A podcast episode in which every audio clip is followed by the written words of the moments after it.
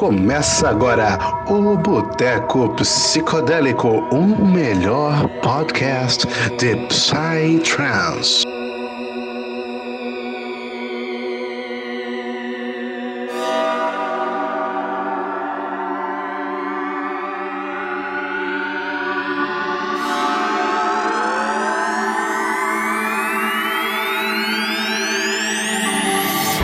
Salve, salve, nação do Psytrance, cara. É um prazer estar aqui mais uma vez gravando um boteco psicodélico para vocês, cara. Hoje um boteco especial de final de ano. É, a gente vai bater um papo aqui iradíssimo com uns convidados muito especiais também sobre o que foi esse ano de 2020, né? Esse ano maluco que todo mundo sabe, todo mundo passou muito perrengue esse ano, todo mundo sabe das complicações que a gente teve esse ano, mas graças a Deus esse ano tá acabando e com muitas expectativas para 2021, principalmente quando o assunto é Psytrance, né, cara? Então, antes de mais nada, cara, queria apresentar é, o pessoal que vai acompanhar, me acompanhar hoje aqui nessa conversa maravilhosa. E como de costume, né, temos o nosso querido Afonsinho. E aí, Afonsinho, como é que você tá, cara? E o que, que você tá esperando do papo de hoje? Ah, e aí, galera, como é que vocês estão? Mano, eu tô ótimo, porque hoje é meu primeiro dia de férias da UNB, vocês ficaram o ano inteiro vendo eu reclamando, sabe, que porra, tava foda a faculdade, não aguentava mais não sei o quê. Mano, estou de férias, meu primeiro dia de férias, e olha, eu acho que esse papo hoje vai render pra caramba, entendeu? Porque eu tô cheio de coisa, mano, tanto de lançamento, tanto de novidade que teve esse ano, de coisa boa, coisa ruim. E, velho, a gente vai trocar essa ideia, então só vem que hoje o conteúdo vai ser fino. Bora, bora. Falando de conteúdo, mano. Temos aqui a galera do conteúdo eletrônico, aproveitando o bordão, é claro. É, então, cara, eles que já apareceram em outro, outro episódio aqui do Boteco, cara, queria que vocês se apresentassem mais uma vez aqui, começando pelo Arthur do conteúdo, mano. E aí, meu consagrado, como é que você tá, mano? Se apresenta aí pra galera te conhecer um pouco melhor. Salve, salve, família do Trance. É, eu sou o Arthur aí, sou o último integrante que entrou aí no conteúdo. Curto da parte da, das, dos lançamentos da semana aí. E esse papo aqui vai render, mano. Só os deuses do conteúdo aqui do Brasil. dali, dali, mano. e tu, Edu, como é que você tá, mano? Só na paz tudo por aí, mano? Muita esperança aí pro ano de 2020? O ano de 2020? Ah, ainda tá acabando, né? Boa noite pra todo mundo. É, 21. É... Peguei, peguei no pulo, né? É. Boa noite pra todo mundo. É, vai ser um papo da hora, igual a gente estava conversando um pouco antes da live aqui, é como se fosse 1.200 microgramas de conteúdo aqui. Todo mundo reunido, vamos bater um papo aí, um ritual boteco psicodélico. Espero que gostem. Simbora, simbora. E para fechar aí o trio do conteúdo eletrônico, cara, queria que você, Eric, se apresentasse pra galera que não te conhece e desse suas, é, seus cumprimentos. Fala galera, boa noite a todos. É, eu já sentei nessa mesa desse boteco aqui uma vez, mas é um prazer enorme estar sentando de novo para bater esse papo da hora com vocês. Eu sou o Eric, o, o primeiro fundador da Conteúdo Eletrônico, é, um apaixonado assíduo por Psytrance. É, e vai ser uma honra bater esse papo aí de retrospectiva 2020, o que, que a gente está esperando aí pro ano que vem. E bora lá, bora começar esse papo aí que eu tô ansioso. Bora que bora, meu parceiro. e para fechar a nossa mesa desse bar hoje aqui, desse nosso boteco mais psicodélico, mais psicodélico que isso impossível, né, cara? É, temos aqui o Lohan, que para você que acompanha aí já o nosso trabalho aqui do boteco, já tá mais que acostumado com a presença do Lohan aqui na, nas nossas gravações, ele que grava os conteúdos do vinil do Trance com a gente. Então, Lohan, queria que tu se apresentasse também, cara. Como é que você tá, mano? Tá ansioso pra esse papo também? É isso aí, boa noite, rapaziada, aqui da, dessa mesa de boteco, galera que tá aí ouvindo. É um prazer estar tá aqui finalmente no boteco, né? A gente tava conversando um tempinho de participar de uma programação de vocês e veio a calhar aí falar desse final de ano aí, desse ano de 2020 que tá acabando, mas que trouxe muitas lições e, meu, o que não falta é conteúdo, realmente. E se todo mundo aqui é o. Se a gente aqui é o 1200 microgramas, eu quero saber quem que é o Raj, hein? Eita! eu sou Chicago, eu sou Chicago, irmão. Olha o tamanho do cabelo. Tá, eu, eu quero ser o GMS. eu quero ser o tambor do Rajahan. Dali! Então sua flautinha, sua flautinha. Dali que dali, mano. Até o final do, desse podcast aqui hoje a gente decide o papel de cada um aqui. Tem seis pessoas, mano. Só tem três projetos que fazem parte, são seis pessoas. Então a gente vai ter que dar um jeito aí. É, a gente decide. A gente acha. Vamos dar um jeito. Mas então, galera, vai. Falando um pouco sobre o ano de 2020, mano. Que ano diferente, né? Eu acho que não tem outra palavra para dizer, porque não foram só de coisas ruins que foram feitas esse ano, né? Por mais que a gente tenha passado por momentos muito difíceis, que pegou todo mundo de surpresa e foi um ano de completa reformulação em diversos aspectos na vida de muitas pessoas, teve muitas coisas boas também, né, cara? E eu queria saber o que vocês acham que a gente fala primeiro, das coisas boas ou das coisas ruins desse ano? Vamos começar pela parte boa ou pela parte ruim? Eu acho melhor começar pela parte ruim, depois a gente vai só maciando. Sim, sim. Vai, vai- vai- é tipo aquela Vai panca, no- né? Você toma aquele, aquele socão e depois, não, vou fazer um carinhozinho aqui. É tipo a mãe brava, quando você apronta, ela vai te dar a chinelada e depois ela vai, ô filho, por que você fez isso? Perfeito, perfeito. Cara, e pra começar as coisas ruins desse ano, mano, eu tenho uma que, velho, pessoalmente eu fiquei muito triste quando aconteceu, mano, que foi a festa que eu ia comemorar meu aniversário, logo no início da pandemia, cara. Pra quem não conhece, é, é, não sei se vocês estão ligados, mas eu, tanto eu quanto o Afonso, a gente é daqui de Brasília, e a gente ia numa festa que ela é bem popular aqui no Centro-Oeste, que é a Hipnótica, né? Ela ia fazer a festa chamada Hipnodreams no dia 21 de março. E, mano, eu tava super ansioso pra essa festa, mano, porque essa festa tinha uma line recheadíssima, mano. Ia tocar é, 1.200, ia tocar 1.200, Ia. Afonso? Você que ia tocar Raja Ia- Range, Raja? Raja Range, Ia. 200, o, o Burning Noise, Altruismo, Grande, Headroom, grande parte da galera que ia tocar na Flor da Vida ia pro, pra hipnótica, porque eu acredito que era, acho que, se não me engano, no mesmo final de semana, Isso, ou próximo, isso. por aí. Hum, eu boto a fé. cor, né? Então vocês estão ligados, tanto que aquela line era fenomenal, mano. Porra, e ainda era pra comemorar. comprado da Flor da Vida, bicho. Foda, foda. Então tu me entende, mano, tu me entende. Eu ia comemorar meu aniversário nessa festa, mano. E, tipo assim, acho que uma semana antes, mano, entrou o decreto de, de cancelar os eventos, de entrar em quarentena total. E aí a gente ficou como, mano? Só desolado, aguardando, achando que a quarentena naquela época ia durar, sei lá, uma semana, um mês no máximo. E tamo aqui, dezembro de 2020 ainda em casa, mas faz parte, né? E essa foi uma das minhas principais decepções em relação à, pandemia nesse ano de 2020, mano. Eu queria saber como é que foi pra vocês é, nesse quesito. Mano, meu sentimento é igual ao seu, porque eu ia comemorar meu aniversário na Sonora, que tava com o line perfeito também. E em março começou a pandemia, a gente falou, pô, até abril resolveu. Aí, uma semana antes, cancelaram a Sonora. Aí, mano, pegar um live do Gaudium. Eu- Tanto que eu. Lembrando, só lembrando também que eu também estava, o Eduardo também, tava todo mundo com ingresso comprado, super ansiosos para ver dois projetos que nunca se apresentaram aqui no Brasil, que era o Vogon 42, né, que é o Digster junto com o Aja, e o projeto top de linha, que assim, pra, na minha opinião tem um enorme peso, eu acho que é o supra-sumo do Psytrance atualmente, que é o Undefined Behavior, que nada mais é do que o alienígena Aja com o, o, o rei brasileiro, né, que é o Burning Noise. E, cara, foi uma decepção, sem contar os outros DJs, né? Esse daí eram os que eu estava mais empolgados e ansiosos pra assistir, cara. Foi, foi horrível, cara. Sim. Foi horrível. É, eu, eu tava pra. O último dia de, de festa, né? A última festa que eu fui foi justamente no dia do meu aniversário, dia 8 de março. Foi a, a última data. Não tava no rolê de trance, mas também eu já tava fechado pra trabalhar no, no Flor da Vida. Nossa. E, tipo, ia ser a oportunidade de ver o, o, o Raja 1200, porque, tipo. Eu poderia ter visto no terceiro rolê da minha vida, que foi a X 2017, só que naquela época eu não conhecia de Psytrance.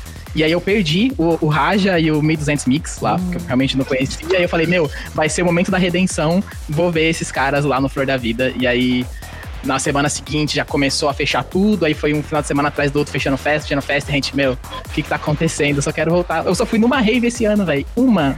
Se eu soubesse que ia... Se eu soubesse que ia bater, eu tinha aproveitado melhor a primeira. Cara, se eu soubesse que ia ter pandemia, cara, eu- qualquer rave, mano, PVT, mano, qualquer coisa que tocasse Psytrance, eu ia estar lá. Eu ia estar lá até o final do rolê e ia aproveitar e fazer a- um rolê digno, mano. Mas. Mano, a minha história é praticamente a mesma história que a do Thales, porque é tipo assim, a última festa que eu fui foi a High Frequency, ela é uma trio de noturno aqui de Brasília, inclusive maravilhosa, eu adorei a festa deles. Foi dia 8, ô, Thales? 8 de março que a gente foi? Foi dia 7. Dia 7? Só. Aham, dia 7 pro E- dia 8. É, porque eu ia ter aula segunda-feira, olha só que coisa, né? Eu ia ter aula segunda-feira e foi no final de semana. Então, tipo, ia ser minha última, né? Festa até então. E eu ia pra IP também, no, no, no dia 21 de março. E eu tava falando pros meus amigos já em janeiro, falando, gente, olha, eu tô preocupado, essa festa aí acho que não vai ter em março. Eles, não, vai ter. Eu falando, guys, olha, eu tô. Eu, eu, eu não quero botar, sabe, uma pilha ruim, mas eu tô achando que não vai ter. Aí beleza, pô. O- os caras já vieram com, sabe, aquela voadora de dois pés. Primeira atração, Raja Han, eu, meu Deus, comprou ingresso, quero ir, caralho, comprou ingresso, ingresso, ingresso. Aí beleza, comprei meu ingresso. E os caras foram só anunciando um line-up foda. Eu, caralho, velho, vai chegar essa festa. E, porra, decepcionante, velho. Uma semaninha antes, velho. Uma O vírus nem pra esperar uma semana, né, mano? Porra, não é possível, mano. Quem esperou, sabe? Esse tempo todo espera uma semana, velho. Não é possível. Porra. Eu pensei essa que foi punição a- pra não ter ido pra Mandala, tá ligado? Porque eu, eu poderia ter ido na Mandala, que tava todo o time, e aí eu tive um outro compromisso, não deu pra ir. Eu falei, putz, mano, Nossa. perdi o Raja na Mandala, mereci, perdi. Não foi. É, Felizmente eu vi esse sentimento 1200. Ainda não tive esse prazer, cara. Você é um homem de sorte, mano. Saiba disso. Você tem muita sorte de já ter presenciado. Então, Acho eu, que, já tive o prazer, eu já tive também o prazer de assisti-los na minha primeira festa, que foi em 2014, na Playground. E, inclusive, foi o motivo no qual minha namorada, que estava comigo na festa, ela se apaixonou pelo Psytrance justamente no live do 1200 Microgrames, porque ela foi, ela não conhecia e tal. Se eu não me engano, ele- eles tocaram acho que duas horas da manhã. Eles tocaram de madrugada, eu peguei ela pelo braço e falei, ó, vamos lá que eu vou te mostrar um DJ que você vai adorar. Foda. Cara, quando ela viu, ele começou a tocar, puta, cara. Eu não lembro o nome da track agora que ele abriu, mas ele abriu com uma, uma track de flauta. Cara, ela ficou totalmente extasiada e, mano, foi muito bom. Foi um line-up assim, muito bom. Muito bom mesmo. E Eduardo, como é que foi a tua experiência nesse ano, meu parceiro? Conta aqui pra nós. Aquela, aquela triste, assim, que eu vou chorar quando você contar. Cara, então, eu não fui em nenhuma festa esse ano. Eu fui, eu fui pro universo paralelo, então assim, eu já estava um tempinho, meio que você fica anestesiado, né? Com aquele sentimento de toda a pegada, porque você volta com o mais leve, com psicológico. Você volta mais leve e com psicológico pesado ao mesmo tempo, né? É uma mistura muito doida. Mas a gente combinou que a gente ficaria, eu e minha namorada, né? Que a gente ficaria uns meses sem e voltaríamos na Sonora. E aí, infelizmente, foi o que a gente, é o que a gente já sabe aí. A Sonora, inclusive, seria a primeira festa que a conteúdo eletrônico iria realmente formada, né? Tipo assim, a gente, ela foi formada no ano passado, mas ainda tem muita definição, tem muito o que a gente vai fazer, o que, a gente vai, tipo de conteúdo, mas a Sonora seria a primeiro, nossa, boas-vindas mesmo de conteúdo eletrônico durante a festa. Que Mas foda. aí, é, e aí não aconteceu. É, a gente também estava planejando ir para Santa Liberdade, que é uma festa bem pequena que tem aqui pertinho de São Paulo. É, coisa para um mil, duas mil pessoas no máximo, mas é puta, uma festa muito gostosa. Eu estava inclusive até, estava com o ingresso comprado para levar minha irmã, que tem 15 anos, mas eu já, já ia levar ela, porque é uma das poucas festas que aceitam menores, né? E aí a gente tomou essa palavra dupla aí, porque tem Sonora, tem Santa Liberdade, tem mais nada no ano. E, mano, foi um ano muito louco, né, cara? Pra, não só pra gente que é público, porque a gente lamenta muito, né? A gente não poder ir nas festas que a gente tanto gosta e tava ansioso pra ir. Mas, cara, imagino que também pros produtores de festa, pros próprios artistas, né, que dependem desse ciclo de festas pra, pra continuar, né? Com, querendo ou não, é o ganha-pão deles, né? Então. Véi, acho que foi um ano muito louco pra eles também, porque, mano, foi uma festa cancelada em cima da outra, adiada, uma dia, outra cancela, adia, cancela, e, mano, imagino que eles devem ter ficado loucos, né, cara? Eles tiveram que realmente se reinventar. Eu lembro que no início do ano teve uma série, tipo, teve uma época, principalmente ali em maio, junho, mano, tinha live todo dia quase. Então, foi uma. foi um ponto bom da quarentena, né? Os artistas se reinventando. Mas aí, esse ano não foi para amadores, mano. Com certeza não. É, eu acho É, cara, inclusive, foi difícil vai- pra todo mundo, é, não só dentro do no mundo da música, mas pra todo mundo, cara. Eu acho que todo mundo sofreu de alguma forma, é, seja com, com a per- perda de alguns parentes, perda de amigos, cara. E todo tipo de público, todo tipo de artista, todo mundo, cara. Todo mundo, assim, pelo menos eu acho que o meio artístico, ele foi, ele, assim, ele está sendo injustiçado ainda, né? Porque eu vejo assim, o tanto de coisa que hoje ainda funciona, né? Por conta da, da, da pandemia, coisas às vezes até desnecessárias, eles acabam colocando protocolos de segurança que pod- poderiam ser aplicados nas festas e tal, e, e continua, sabe, impactando, impedindo das festas grandes rolarem, enfim, cara. O meio artístico tá sofrendo, tá sofrendo horrores com isso, com essa pandemia aí, né? Eu Então, mesmo, eu cara, acho eu tive o desprazer de perder, assim, até um, um cara que era bem próximo, tal, que trabalhava comigo, ele era motorista do ônibus lá e acabou falecendo por Covid, cara. Então, foi um ano, tá sendo um ano horrível, cara, de verdade. Mas 2021, as coisas vão voltar ao normal aí, fé em Deus. Amém, mano, amém. O que, que você falava? Eu acho que um passo que a gente teve é, na nossa gravação do conteúdo da Botex, que era sobre a pandemia, né, perspectivas e tal, a gente falou um pouco do, das pessoas que foram prejudicadas, né? Se a gente pegar assim, os artistas mais renomados, agências renomadas, eles sentem, com certeza sentem, mas eles meio que têm mais estrutura e preparo para isso. É, é difícil para quem vive de festas como ah, a faxineira que todo final de semana ela estava em uma festa. O cara que monta palco, que ganha, sei lá, seu trocado do final de semana, ele é o, é o ganha-pão dele, cada final de semana ele estava em uma festa. Do nada o cara não tem mais, ele não tem. É uma bola de neve, né, cara? É, é uma, uma pessoa interligada na outra, que mexe com outra coisa também, que é som, é decoração, e no final todo mundo acaba se embolando. E muita dessa galera aí que, que mexe com eventos, coisa, não tem coisa de carteira assinada, é, às vezes aquele auxílio do governo que congela salário e tal, pode ter recebido auxílio emergencial, mas é complicado, dependendo da realidade de cada um, cara, a gente sabe que o auxílio faz cócegas. Só. Sim, não, às vezes é só um frila que ele fazia também, né, velho? Que era tipo pra complementar e agora ele perdeu algum complemento da renda dele. É real, porque, tipo, é, eu falo como alguém também que não só cria conteúdo, mas que também tem o seu sustento integral da, dos eventos, né? Que eu sou fotógrafo de vários, vários eventos aí pelo, pela região de São Paulo e tudo mais. E, meu, é, era assustador, realmente, assim, de de ficar todo esse período parado, ao mesmo tempo com medo de você ir para um lugar que tem uma aglomeração, ali onde não existe realmente a, a, o é, seguir os, os, protocolos, e ao mesmo tempo uma explosão de eventos clandestinos, onde o poder público simplesmente faz isso aqui, ó, e ignora, enquanto, tipo, quem quer fazer direito sofre com uma burocracia absurda e acaba atrasando ainda mais o nosso retorno, sabe? E, então isso é algo muito, muito complicado. Tipo, foi logo justamente, sei lá, seis meses depois que eu larguei meu trampo fixo para realmente viver essa realidade, saca? Então, foi o baixo e foi, tipo, é, eu acho que falando por mim aqui, mas acho que vocês todos compartilham isso, principalmente a gente que cria conteúdo pro Trance, foi um momento que a gente teve para exercitar a mente e testar coisa nova e experimentar, como por exemplo as lives que vocês falaram.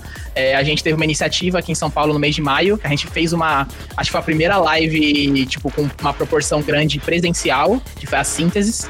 Então a gente conseguiu a locação aqui do Clube A, que é tipo o principal indoor aqui de São Paulo, de Psytrance. Colocamos lá Major Seven, colocamos Vermont, é, o Becker era para vir também, mas acabou não conseguindo vir por questões logísticas. Outros artistas fizeram, tipo, Psychological. Nossa, toda uma galera veio, tocou.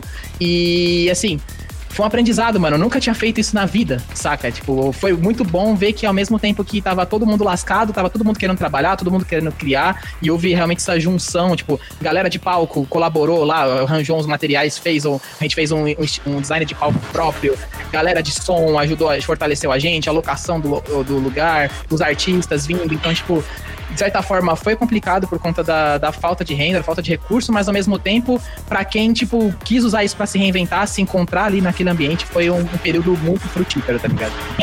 É. O Boteco mesmo surgiu por conta disso, cara. A gente Sim. se encontrou num momento onde a gente não tinha as festas que a gente tanto ama para poder curtir, para poder presenciar e viver o Psytrance, e a gente, eu, Afonso, Roger, o Clebão, né, que, que a gente criou o Boteco lá no mês de abril, a gente surgiu principalmente com esse intuito de, de realmente vamos fazer alguma coisa diferente, vamos criar alguma coisa diferente, vamos conversar sobre isso que a gente tanto gosta, vamos trocar essa ideia, expor as nossas opiniões, e acho que foi, pelo menos para mim, assim, pelo menos pra gente do Boteco, uma das coisas mais é, legais que aconteceram esse ano, né, que por mais difícil que ele tenha sido, muitas coisas legais surgiram, né? E uma delas eu acredito que, tipo, para mim foi muito isso do boteco. A gente teve que. A gente criou o boteco e acabou o boteco fazendo cada vez mais parte da nossa vida e. É, faz com que a gente também crie esse apego, crie esse carinho, esse amor por fazer esse trabalho que vocês também fazem, então vocês entendem muito disso também, né? E. Aproveitando, aproveitando o gancho também, mano, é, a conteúdo eletrônico também ela não foge muito disso, cara. É, como o Angola disse aí, ele ela surgiu ano passado, mas a gente não tinha até então um intuito, um caminho a seguir. E, cara, eu não, não sei, assim, a religião de vocês, o que vocês pensam a respeito disso, mas eu acredito que Deus escreve o certo com linhas tortas, sabe? É, tudo tem um propósito. É, então, serviu tanto pra gente dar conteúdo, também se, se inventar e, se, e criar nossa autenticidade, saber criar alguma coisa em virtude a isso, cara. A gente conseguiu consolidar a página, a gente conseguiu dar um rumo para ela e nesse tempo, cara, querendo ou não, a gente tem que olhar também pelo lado positivo que serviu pra gente, cara, tá, tá criando coisas novas pra galera, pra galera também não ficar desatualizada, não acabar perdendo o, o tesão, sabe, cara? Porque é foda, cara. Eu, às vezes, eu já me peguei aqui durante o ano, cara, triste, bem chateado, cara, morrendo de vontade de, de ir pra uma festa e, cara, eu sabe aquela vontade de falar, de fazer, de estar tá ali, mas não posso, então serviu também justamente pra gente se aperfeiçoar e, e tá criando alguma coisa referente, ajudando a cena, somando Sim, pra cena, né? Isso que o Eric falou, é eu, acho, eu acho cabuloso, pô, porque, tipo, é, a gente quer que a cena cresça, né? A gente faz parte dela, e como a gente faz parte dela, por a gente ter esse apreço muito grande por ela, a gente quer só que essa cena cresça. Tipo, eu achei muito massa que beleza, a gente não tá podendo ir pras festas, né? Pelo menos não legalmente. Mas é, a gente tá fazendo ainda de alguma coisa, tipo, pra poder a gente manter é, é a, a cena do Psytrance funcionando. Tipo, DJs estão fazendo cursos a, a pau aí, velho. Um monte de DJ vendendo cursos. Cabuloso, cabuloso. É, as festas estão pensando, mano, sei lá, bora fazer uma live, como eu já vi a Sonora fazendo um monte já é, de, de, de live. É, Mano, a gente criando nossos próprios conteúdos, velho, sabe? Eu acho isso muito legal, porque, tipo, eu não imaginava que, tipo, no ano de 2020, eu ia ter conversado com tanto DJ que, tipo, eu, eu acho foda, sabe? É, eu, já, eu, eu nunca imaginei que eu ia conversar com o Fábio Leal, por exemplo. Eu conversei com o Fábio Leal, ou então com o Blaze, ou com o Vega, sabe? Nunca passou pela minha cabeça que eu ia chegar perto disso. E, tipo, eu tenho um podcast com cada um deles hoje, que tá gravado. E olha como isso é sensacional, né, velho? Tipo, as maneiras que as pessoas elas é, usam para poder é, é, ajudar o Psytrance, para poder fazer com que continue funcionando, mesmo no período tão difícil que a gente está passando. Sim, cara, eu acredito muito que, mano, o progresso ele não vem sem a dificuldade, mano. A gente precisa realmente ser exposto a uma zona fora da nossa zona de conforto pra gente conseguir realmente extrair o melhor que a gente tem dentro da gente.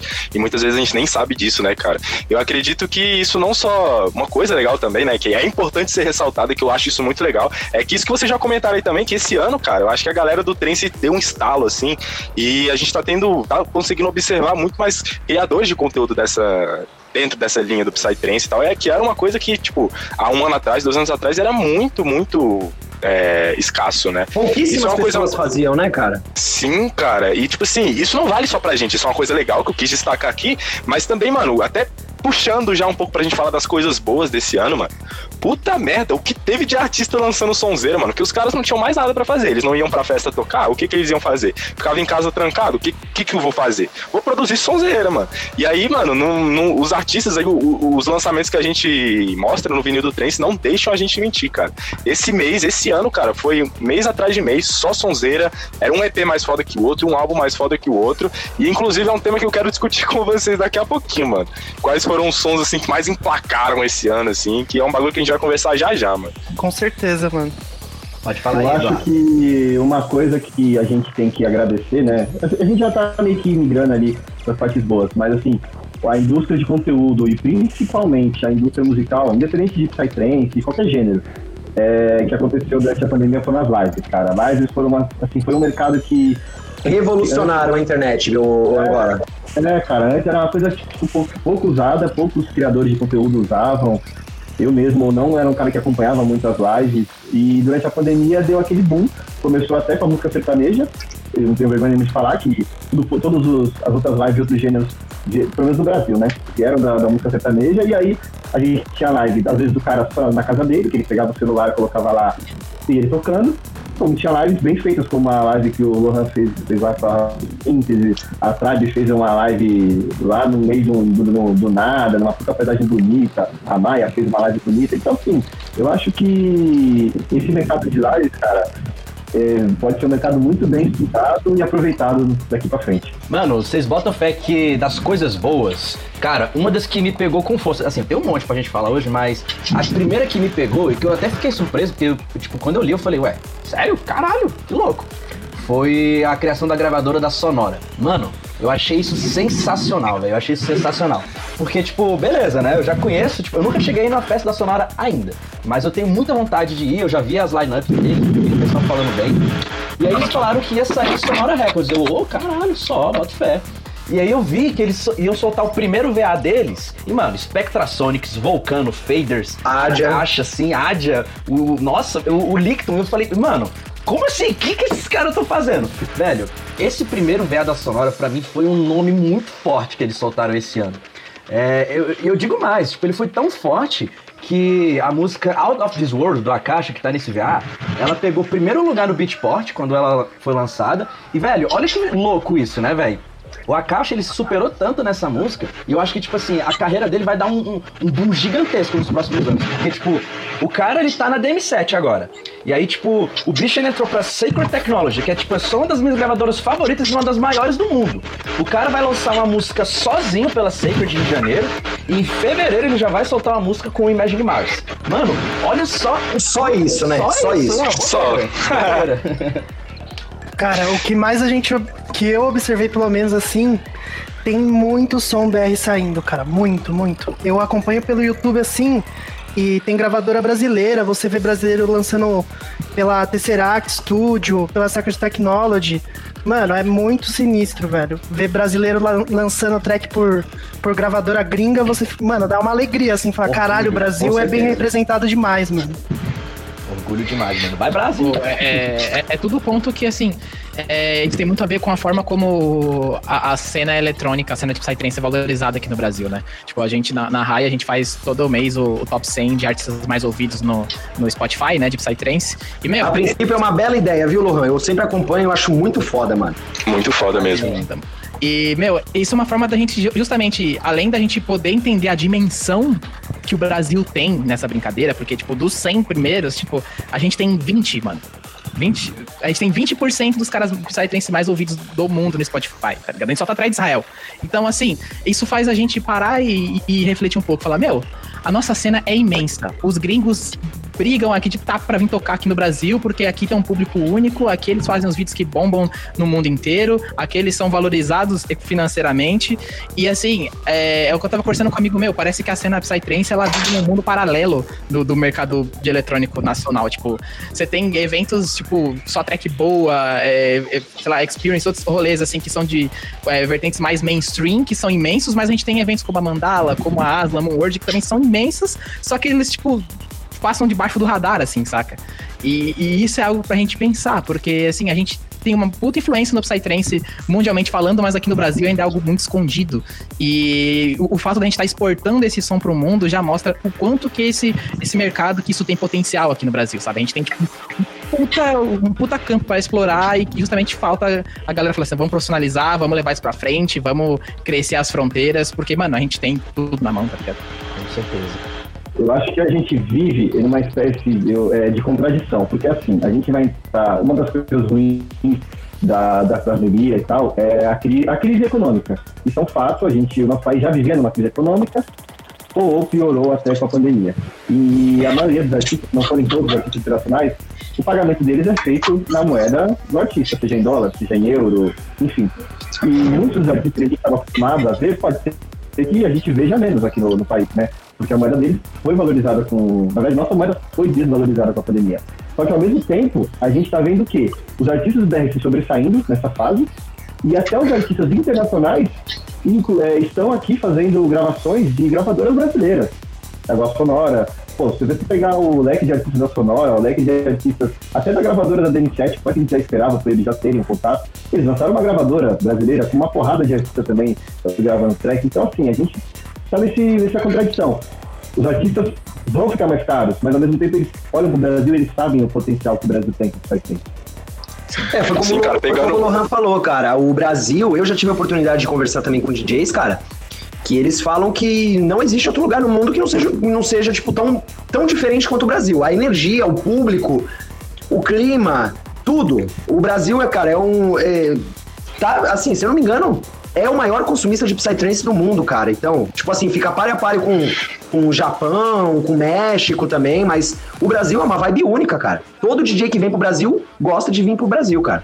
É festa todo ano, não tem problema de clima, de nevasca, de, de deserto, tipo, é o ano inteiro. E detalhe, você falou sobre a questão econômica, mas é, se você for notar, tipo, o- música eletrônica no Brasil mesmo, quando teve a grande crise lá econômica que afetou os eventos em 2014, 2013, 2014, 15 ali, onde, tipo, a gente tinha muitos eventos como a Tomorrowland vindo pra cá, trazendo aqueles mega headliner a dólar a dois conto, aí do nada foi pra 4, 5, o Trance continuou trazendo os, os headliners pra cá, velho. Tipo, o Vini Vici continuou tocando aqui a rodo, a Astrid continuou tocando aqui a rodo, tipo, digamos assim, a crise não chegou pro trance no Brasil, tá ligado? Eu acho que isso também conta muito pro, pro trance ter crescido nesse universo paralelo, entre aspas, é, e ter criado esse volume, porque, tipo, foi um mercado que, apesar da, do, do outro setor lá sofrendo para trazer grandes medalhões, a gente continuou crescendo evento, trazendo atrações grandes internacionais e crescendo essa comunidade, sabe?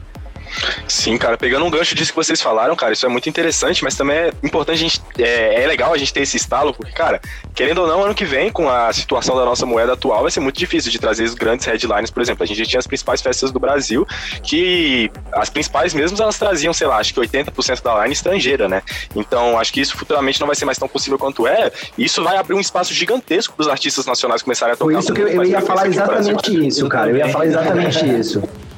Sim, isso vai ser muito da hora, mano. Muito da hora mesmo, porque, cara, é, eu sou produtor e eu tô no, no, dia a dia consumindo muito de artistas que, tipo, estão no começo, igual a, igual a mim, né? Que estão no início da jornada, ou até que produzem há pouco tempo, mas, cara, já fazem uma sonzeira fenomenal. E aqui no Brasil, mano, mano, é que nem vocês falaram, mano, a gente é até do Psytrance, tem muita gente que, assim como a gente, é apaixonada pelo bagulho e, cara, tá dedicada 100%, mano, em fazer o som de qualidade, sons únicos. E, cara, daqui a pouco a gente vai falar dos sons que foram lançados esse ano. É, é, notório, mano, que esse ano no Brasil a gente conseguiu ver muita coisa nova e muita coisa com uma identidade muito própria. O Afonso comentou aí o som do Akasha. Eu acho particularmente o som que esse pessoal tá fazendo, o Akasha, o Avant Seven, o, o próprio Becker, o FNX, eles estão fazendo um, um, tipo de fulon que, para mim, tem uma pegada muito nossa, sabe? Tem uma, é, uma característica, uma identidade muito nossa. Isso se expande para outros lugares também. A gente tem o Ground Bass com o projeto dele que, cara, nunca tinha visto um, um som da, na linha que ele tá fazendo, ele tá praticamente criando uma vertente nova, cara, com o som que ele tá fazendo, que tá inspirando muitas e muitas pessoas. Eu vejo que tem muitos produtores musicais extremamente inspirados na sonoridade que ele tá produzindo. E, cara, isso se expande muito mais, mano. A gente vai pro noturno, tem diversos artistas, a gente tem a Resina Records, que é uma gravadora nova aí, que tá fazendo um som também fenomenal, com uma identidade muito própria. E, cara, isso somado à qualidade que a gente tá criando, a identidade própria que a gente tá criando aqui no nosso país, junto com as oportunidades que a gente vai ter no ano que vem, mano, acho que a gente não vai sair perdendo, sabe? Mesmo não tendo os grandes headlines estrangeiros, a gente vai descobrir muita, muita sonzeira nacional que a gente vai se surpreender e com certeza vão estourar aí pelos próximos anos, mano. Aqui é Brasil! Dali! Eu queria deixar uma coisa no ar. No, no Tecno e tal, a gente. Brazilian Base. Será que vai ser lançado o Brazilian Fulon? Uh, ah, olha só. Eu apoio essa ideia. Eu acho, mano, eu acho que a, nesse período a, as lives vieram muito. somaram muito, porque, mano, a gente teve a oportunidade de, de, ver muito BR, velho. Muito. Porque era tanta live, tanta coisa, e foi o momento que a gente teve a oportunidade de conhecer muitas caras novas. Uma coisa que eu vejo muito é que, além do Fulon, que tá ganhando uma cara muito, é, muito brasileira, vocês estão falando, meu, realmente, a Vansette, a Caixa, a FNX, o Koshi também, que é o produtor daqui de São Paulo também, que tá indo nessa linha. Meu, são. É, a gente tá realmente começando a exportar isso, e um ponto que eu queria trazer, inclusive, que não é necessariamente do Psytrance, mas é algo que tem entrado bastante nas raves aqui em São Paulo, que é puxada mais pro hard tech, hardcore, que, tipo, nessa quarentena também ganhou um peso muito grande é, de crescimento e que vem como um fator agregador pros eventos aí pros próximos anos. É uma sonoridade puxada mais pro, pro, pro hardcore, um som mais pesado, mais punch, que eu acho que também vem para ficar. Tava vindo com alguns poucos representantes, algumas festas, com o Creeds vindo pra cá, o próprio Bilks, que veio, tocou na Yanomami, tocou na, na Psyfly aí antes da pandemia. É uma sonoridade nova que vai estar tá começando a querer incorporar também. Cara, falta. Eu acho que, no, pelo menos pra cena eletrônica brasileira, falta patriotismo. A gente vê. Mano, brasileiro, a maioria não conhece som dos artistas daqui, velho. Isso dá, é verdade. muito, dá muito valor para pros artistas gringos e, mano, não tenta conhecer a galera daqui, tá ligado? Chega... Não sei se é por, tipo, se falta divulgação por aqui no Brasil ou se é. Se é mesmo, tipo, não dá valor, entendeu? Cara, eu acho que é cultural. É tipo aquela do, do país de, mesmo. de, de, de cachorro vira-lata lá que a gente só gosta do que é de fora, mas aqui dentro que, que é bom porra nenhuma. Não, é, é eu conversei com alguns produtores, eu já tive esse, esse papo e assim, é, isso parte muito do público também. Porque às vezes você quer inovar, trazer um brasileiro ali que é talentoso, mas você sabe que se você pegar o gringo X, você vai conseguir vender os seus ingressos para sua festa. Com certeza. É exatamente assim que funciona, cara. E, aí é justamente o ponto que o Arthur falou, realmente falta o patriotismo. Tipo, hoje, tipo, mano, independente do Fulon ao noturno e tal, todo mundo entende que o Vegas é uma unanimidade hoje. Só que, tipo, o Vegas, é, tipo, dá pra contar nos dedos de uma mão qua- é, quais DJs BRs que, tipo, um produtor de festa pode anunciar e que ele pode falar, mano, vou conseguir, tipo, é, garantir aqui, vou conseguir atrair público e fazer um negócio legal. Acho que realmente falta, tipo, a gente abraçar mais grandes nomes que representem a gente e falar assim, meu, gringo é, é da hora, tem a sua nacionalidade, beleza, mas, tipo, aqui estamos no Brasil, quem reina são os nossos caras e vamos valorizar isso. Talvez um ponto que colabore pra isso, tipo, do bra- brasileiro talvez dar tanto valor pra, pra gringa, porque tem tanta festa no Brasil. Tipo, aqui em São Paulo, no período de festa, de período normal, sei lá, tinha Todo final de semana. Todo final de semana, tipo, seis, sete, então são os mesmos caras sempre rodando nas mesmas festas. Talvez isso acaba desgastando mais do que, por exemplo, um Astrix que vem fazer duas tours no Brasil, duas, três tours, que já é bastante pra, pra agenda dele. Mas que, tipo, existe essa questão da, da, da, da demanda, né? Porque, tipo, vem, vem poucas vezes, então consigo estimular mais. Talvez essa própria nossa cultura de, de fazer muito varejão, de, de muita festa, colabore pra isso. Mas é, é fato, a gente precisa realmente é, olhar pra essa galera, meu, amo o som desse brasileiro, vou apoiar, vou comprar a música dele, é, vamos encher as festas que ele tocar e, e, tipo, vamos abraçar isso, porque o mundo tá olhando pra gente. Então, brasileiro crescendo, assim, os gringos vão olhar, vão querer levar lá pra fora, a gente vai começar a rodar ainda mais a nossa hegemonia de, de ouvintes, de cultura e levar pra fora também. Tá, porra, Lohan deitou nesse comentário. Falou bonito. Caralho, dá uma água. Não, toma uma aguinha aí, dá uma respirada aqui. Uh. Mas eu boto fé demais nisso que ele disse. Cedo. né? É, é aproveitando também, pegando o embalo aí, o que, que acontece também? A gente realmente deve valorizar os nossos artistas, o patriotismo, como o Arthur falou aí, mas também tem um fator que é, que é muito crucial, cara, que o que, que acontece? O nosso, o nosso país, ele é consumista, ele consome um tipo de música. Então, vamos, vamos, vamos falar. Existem N artistas brasileiros de tudo quanto é tipo de vertente. Seja desde o do, do Deep House até o Psycore. Porém, o nosso público, ele é consumista de um, um certo tipo de, de Psytrance. Que a gente tem que ser sincero e que é o, entre aspas, a farofa. É o prog Eu não cachorro. gosto, assim, não é legal falar esse termo, mas eu vou falar como um New Psytrance ou um Psypop. Pronto, Psypop. E assim, cara, é... esse, querendo ou não, esse tipo de, de vertente, que é o que tá surgindo aí cada vez mais, como Laura Vortex, Blaze, esse é o tipo de, de, de, de, de som que o público brasileiro gosta, aquele público que, mano, paga o ingresso que for pra assistir o tipo de, de DJ que ele quer ver, que é esse tipo de som. Tá faltando pra galera também, ou pelo menos nesse ano, foi muito bom pra galera também, tá expandindo a cabeça, principalmente pra mim, cara. Eu conheci, tipo, mais de- de- de diversos tipos de artistas, aprendi vertentes novas, e assim, as pessoas, elas estão começando também a conhecer outras outras vertentes, outros tipos de, falando dentro do Psytrance, curtir, curtir outros tipos de Psytrance. E essas pessoas, elas. Cara, nesse ano foi muito bom por conta disso também, porque acabou revelando muito artista, acabou revelando muitas vertentes, acabou criando vertentes novas e, e- e, assim. Foi muito bom também para os novos produtores, pra galera que tá começando a vir agora, pra galera começar a se reinventar, criar estilos novos, se inspirar pra, porra, quando vier 2021, cara, bombar, criar novas, novos conceitos, novos tipos de música. Então, assim, é, esse ano, cara, resumindo, esse ano, falando, eu acho que assim, vamos ser otimista, aconteceu muita coisa boa também, cara. Sim. Falando de Psytrance, aconteceu muita coisa boa.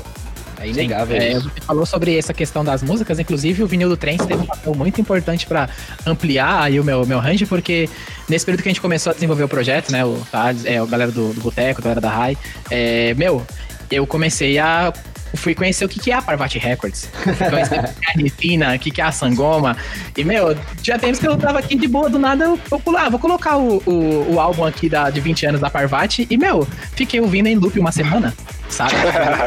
Um som que, tipo, o primeiro contato que eu tive no evento foi na High Paradise, que foi o, o evento que me converteu ao Fulon. E eu ia no palco de, de noturno e não entendia nada do som. Que inclusive eu te conheci lá, né, Lohan? Exatamente. e. E foi ali onde, tipo, eu tive primeiro contato, não entendi, mas nesse período de, de pandemia a gente começou a justamente. é, tive, eu consegui é, pesquisar consultar referências e ouvir de pessoas, tipo, outros estilos. E, mano, isso me ampliou conhecimentos, me ampliou um som que eu achava que eu, eu não fosse gostar. Eu, eu comecei a entendê-lo e assim comecei a criar uma afinidade por ele. E isso, tipo, mano, é, amplia a nossa percepção, amplia a nossa visão sobre a cena, tipo, vai quebrando barreiras e, e, e deixando a gente ainda mais abrangente, ma- mais amplo nossa, nossa visão, sabe? Nossa percepção. Isso aí, mano, Sim. é muito louco, pô, porque, tipo assim, é, a minha migração pro Fulon, ela aconteceu esse ano, praticamente. Foi mais no final do ano passado pra esse ano.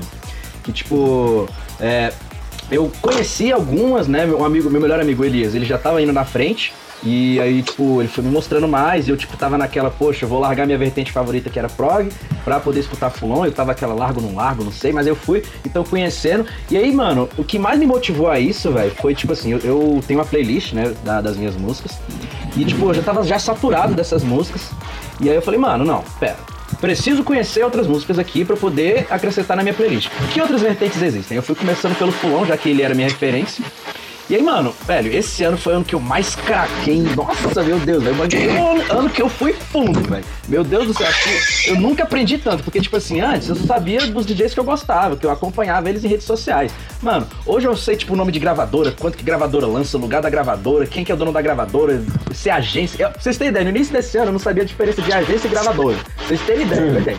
Hoje, tipo, eu já sei o nome de gravadora de. Pô, a gravadora que tá escondida lá, sei lá, no, no cantinho da Sibéria, ela sei da gravadora. DJ bom. Então, tipo, eu, eu acho que esse ano foi muito bom, pelo menos pra mim, positivamente falando, pra, pra, pro fato de eu ter aprendido mais sobre música, sabe? Eu ter admirado outros artistas que não só de uma vertente que eu estava acostumado, que talvez eu nem fosse mudar, se isso tudo não tivesse Sim. acontecido.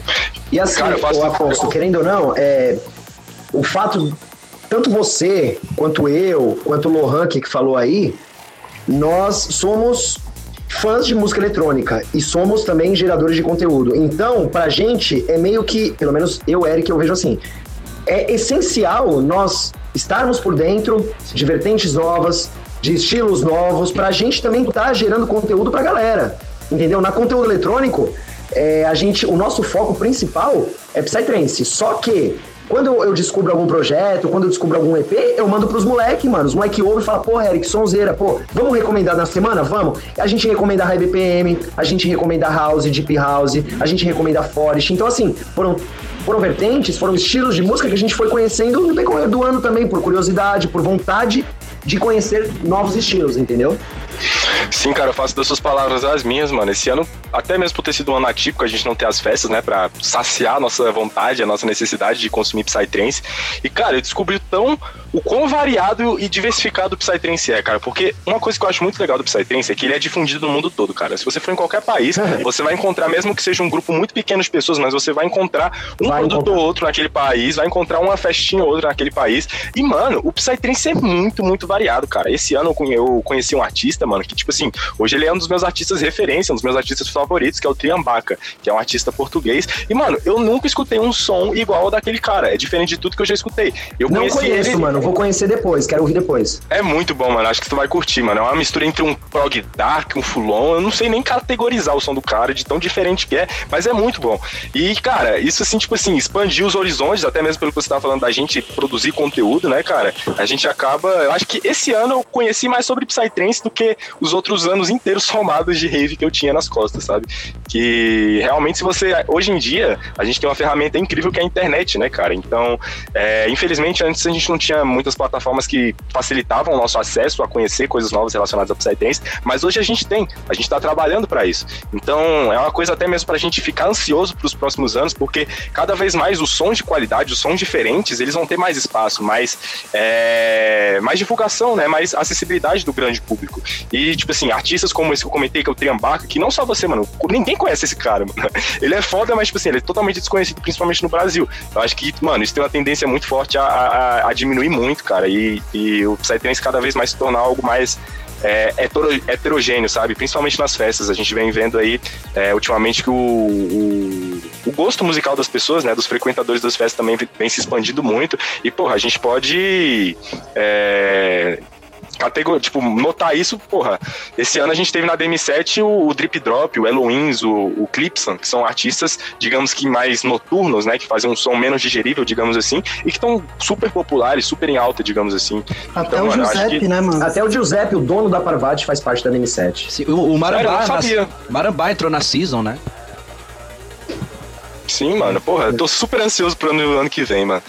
Mas, galera, é, queria puxar um, um assunto pra gente bater aqui agora, mano. Porra, eu queria muito saber o que vocês acharam dos lançamentos que a gente teve esse ano, mano. Porque, tipo assim, esse ano, velho, que nem eu tinha falado no início do podcast, puta que pariu, mano. Teve muita sonzeira, mano. Teve álbum do, do Burning Noise, teve compilado de remix do Vini Vici, teve álbum do GM7, ou GM7, do GMS. e, mano, porra, muita coisa boa. Eu queria saber. Ah. Hoje mesmo eu fiz uma listinha bem por cima aqui, dei uma olhada no meu Spotify de alguns artistas mais conhecidos que lançaram disco esse ano. Coisa bem rápida. Eu, ah, com certeza vou esquecer de alguns, mas eu vou falar aqui rapidinho. Ó, Infected Mushroom, Out of Orbit, que era o Ethan, fazia parte do Loud, né? Rinkadink, Licton, Freedom Fighters, o Vinivit, que teve esse álbum de remix, GNF com Striker, que foi o álbum só, Spirit Architect e Burning Noise. Esse Sim, daí cara, a é 1%, Letícia. Vinhas- Isso que você falou é 1% do tanto de música boa que, que, que veio esse ano, mano. Falei, Sim, mano. A Letícia Vinhas está aqui comentando no- nos comentários da live aqui, cara. O álbum do Talamasca, ela falou que tá monstro demais. É outro cara que tá lançou muito som esse ano, né? Só É. muita novidade. Mano, é, de som esse ano, velho, é até difícil pra eu, pra eu decidir. Tipo assim, eu, eu, eu vou, eu vou terminar minha fala com a música que, tipo, me marcou esse ano, mas é, com, vou, vou complementá-la com outras. É, eu já gostava do Burning Noise, mas, tipo assim, eu demorei um pouco pra gostar do tanto que eu gosto hoje dele. Porque, tipo assim, o som do Burning Noise, ele não é aquele fulon que você pega, por exemplo, do Volcano, do Avalon, do Faders. Ele é um fulon groove, bem agressivo, mas ele é muito característico do Burning Noise. Se você pegar uns Burning Noise fala assim, isso aqui é Burning Noise. Então, tipo... É a cara do Brasil, É cara ô, Afonso. total, a cara total, mano.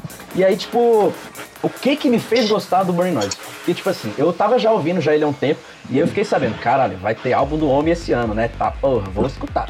Aí, mano, o cara soltou o álbum e, velho, que obra-prima, velho, que obra-prima é esse CD desse cara, meu Deus do céu. Eu tava ouvindo lá, beleza, tal, ele começa com a música Boom, né, que é com a esposa dele. E, mano, eles deitaram demais nessa música, velho. Deitaram demais, velho. Aí, tipo, ah, né, altruísmo também, pelo amor de Deus. Aí, mano, eu fui ouvindo lá, beleza, tal, velho. Na música We Stand, que é o nome do próprio álbum, mano. Eu, eu, eu, música é quase que eu tirei meu fone e joguei no chão de tão puto que eu tava, de tão boa que a música era. Vai se foder. E, tipo assim, beleza, né? O Licton lançou, também, porra, vai se foder aquele álbum lá. Eu, eu até, tipo, comentei... Você é suspeito pra falar, não vem falar de mim. Você é suspeito pra falar dele. Os meninos tudo sabem. É porque, galera, tipo, eu, eu tive uma lombra muito foda com, com o, o, o Licton. Se vocês quiserem depois, vocês podem ver lá no vídeo do Trance que a gente gravou. Também tem um, um corte que eu falei dessa minha lombra. Eu tô... Ô, na moral, vai assistir esse corte, mano. A lombra que esse moleque teve com esse álbum, mano, foi incrível, mano. No dia que eu escutei, eu falei, caralho, mano, não sei se eu te Do chamo de filme louco ou de revolucionário, mano. Muito foda. Eu tive essa lombra, eu comentei com ele. Eu comentei essa lombra com ele e tal. Não foi essa lombra que eu tive que foi o que influenciou, mas eu adorei a conversa que eu tive com ele. E, enfim, a música que me mais marcou esse ano, por incrível que parível, tipo, não é de nenhum desses DJs. É, mas é uma música que ela me marcou demais. Inclusive, é um, um grande amigo meu que, tipo, a gente gosta muito dessa música. E toda vez que a gente tá junto na casa dele, a gente escuta essa música. Que ela é a, a Oasis, do Faders com Raja. Mano, velho, eu não sei se vocês escutaram ela, mas se vocês não escutaram depois, escutem com muito carinho. Porque, velho, essa música, eu, eu quase choro com essa música, de tão linda que ela é. velho. Eu me emociono demais, velho. Tem a flautazinha do Raja lá tocando e tem toda a agressividade do Faders que eu sou louco, louco. Então, velho, pra mim, essa pra mim eu coloco fácil no meu top 5 desse ano de músicas. E vocês, rapaziada? Ô, ô, Afonso, só lembrando, pra fazendo um adendo, eu não sei se você conhe- conheceu o Faders recentemente, ou se você já conhece ele há algum tempo. Ele, cara, ele era um típico artista que produzia, ah, tipo assim, eu tô falando de oito anos atrás, ele produzia uma linha muito semelhante ao Ananda Shake, Z, só. Audiotech. Ele era, cara, tipo assim, a nata do Full Morning. E, cara, conforme o tempo foi passando, conforme o, as tendências vieram vindo, cara, o Faders, ele transformou o som dele, que na época era muito bom, que era o Full Morning, num Full Groove, cara, que é, tipo, absurdo. Sim. É um cara absurdo. Então, depois eu até vou te mandar o link, cara, de um Por disco favor. dele que chama Feelings. Se eu não me engano, o disco é de 2013, 2014, por aí. é puro full morning, mano. Full morning, tipo, raiz. Por favor, me E, cara, é, eu curto muito também, cara. Tanto a linha velha porra. dele quanto a, a linha nova. Eu, eu observando esse período todo, assim, eu acho que essa pandemia, além de, tipo, ter muita música que os caras estão guardando no bolso aí pra soltar nas pistas ano que vem, foi um período que muita gente que tava já em transição de mudança de sonoridade realmente colocou isso pra fora, né? Eu coloco como os grandes exemplos aí, que já é de praticamente todo mundo, o Blaze e o Ground Bass, que realmente já estavam em transição da sua identidade, talvez esse período é, de quarentena estimulou eles ainda mais a, a se organizarem e, e a mostrar essa nova roupagem pro, pro público, sabe? É, ver o que o Ground Bass tá fazendo, é, realmente criando um som totalmente com a cara própria, que tá começando a rodar o mundo já, essa, essa, essa nova pegada dele, é algo que, tipo, é, deixa muito feliz. O próprio Blaze, que já tava indo pra esse som mais meló um offbeat mais melódico, é, trazer, carregando isso consigo, sabe? Aquela galera que era conhecida pelo prog, o dito prog farofa e tal, se renovando e trazendo coisa nova, e trazendo o público com isso, eu acho que é algo uma das, das coisas que mais me impactou nesse período. Inclusive, tipo, a música que mais me chamou atenção esse ano foi a Digital Human, do, do Ground Bass, que mostra, Que assim, track. tipo, a proposta, tá ligado? Tipo, é é realmente aquela coisa ali, vem, venha na transição já há mais de um ano e tal, e ele falou, tipo, sou eu, toma. Foda sabe? isso, né, E- velho? E, e é, e é isso que é algo próprio, e é algo que ao mesmo tempo é algo novo, mas que tá te- sendo muito respeitado por grandes produtores, e é mais um som com a cara brasileira, saca? É tipo uma mescla do brasileiro que gosta daquele bass que entra dentro da alma e a pessoa dá aquele grito de, de alívio quando ele entra?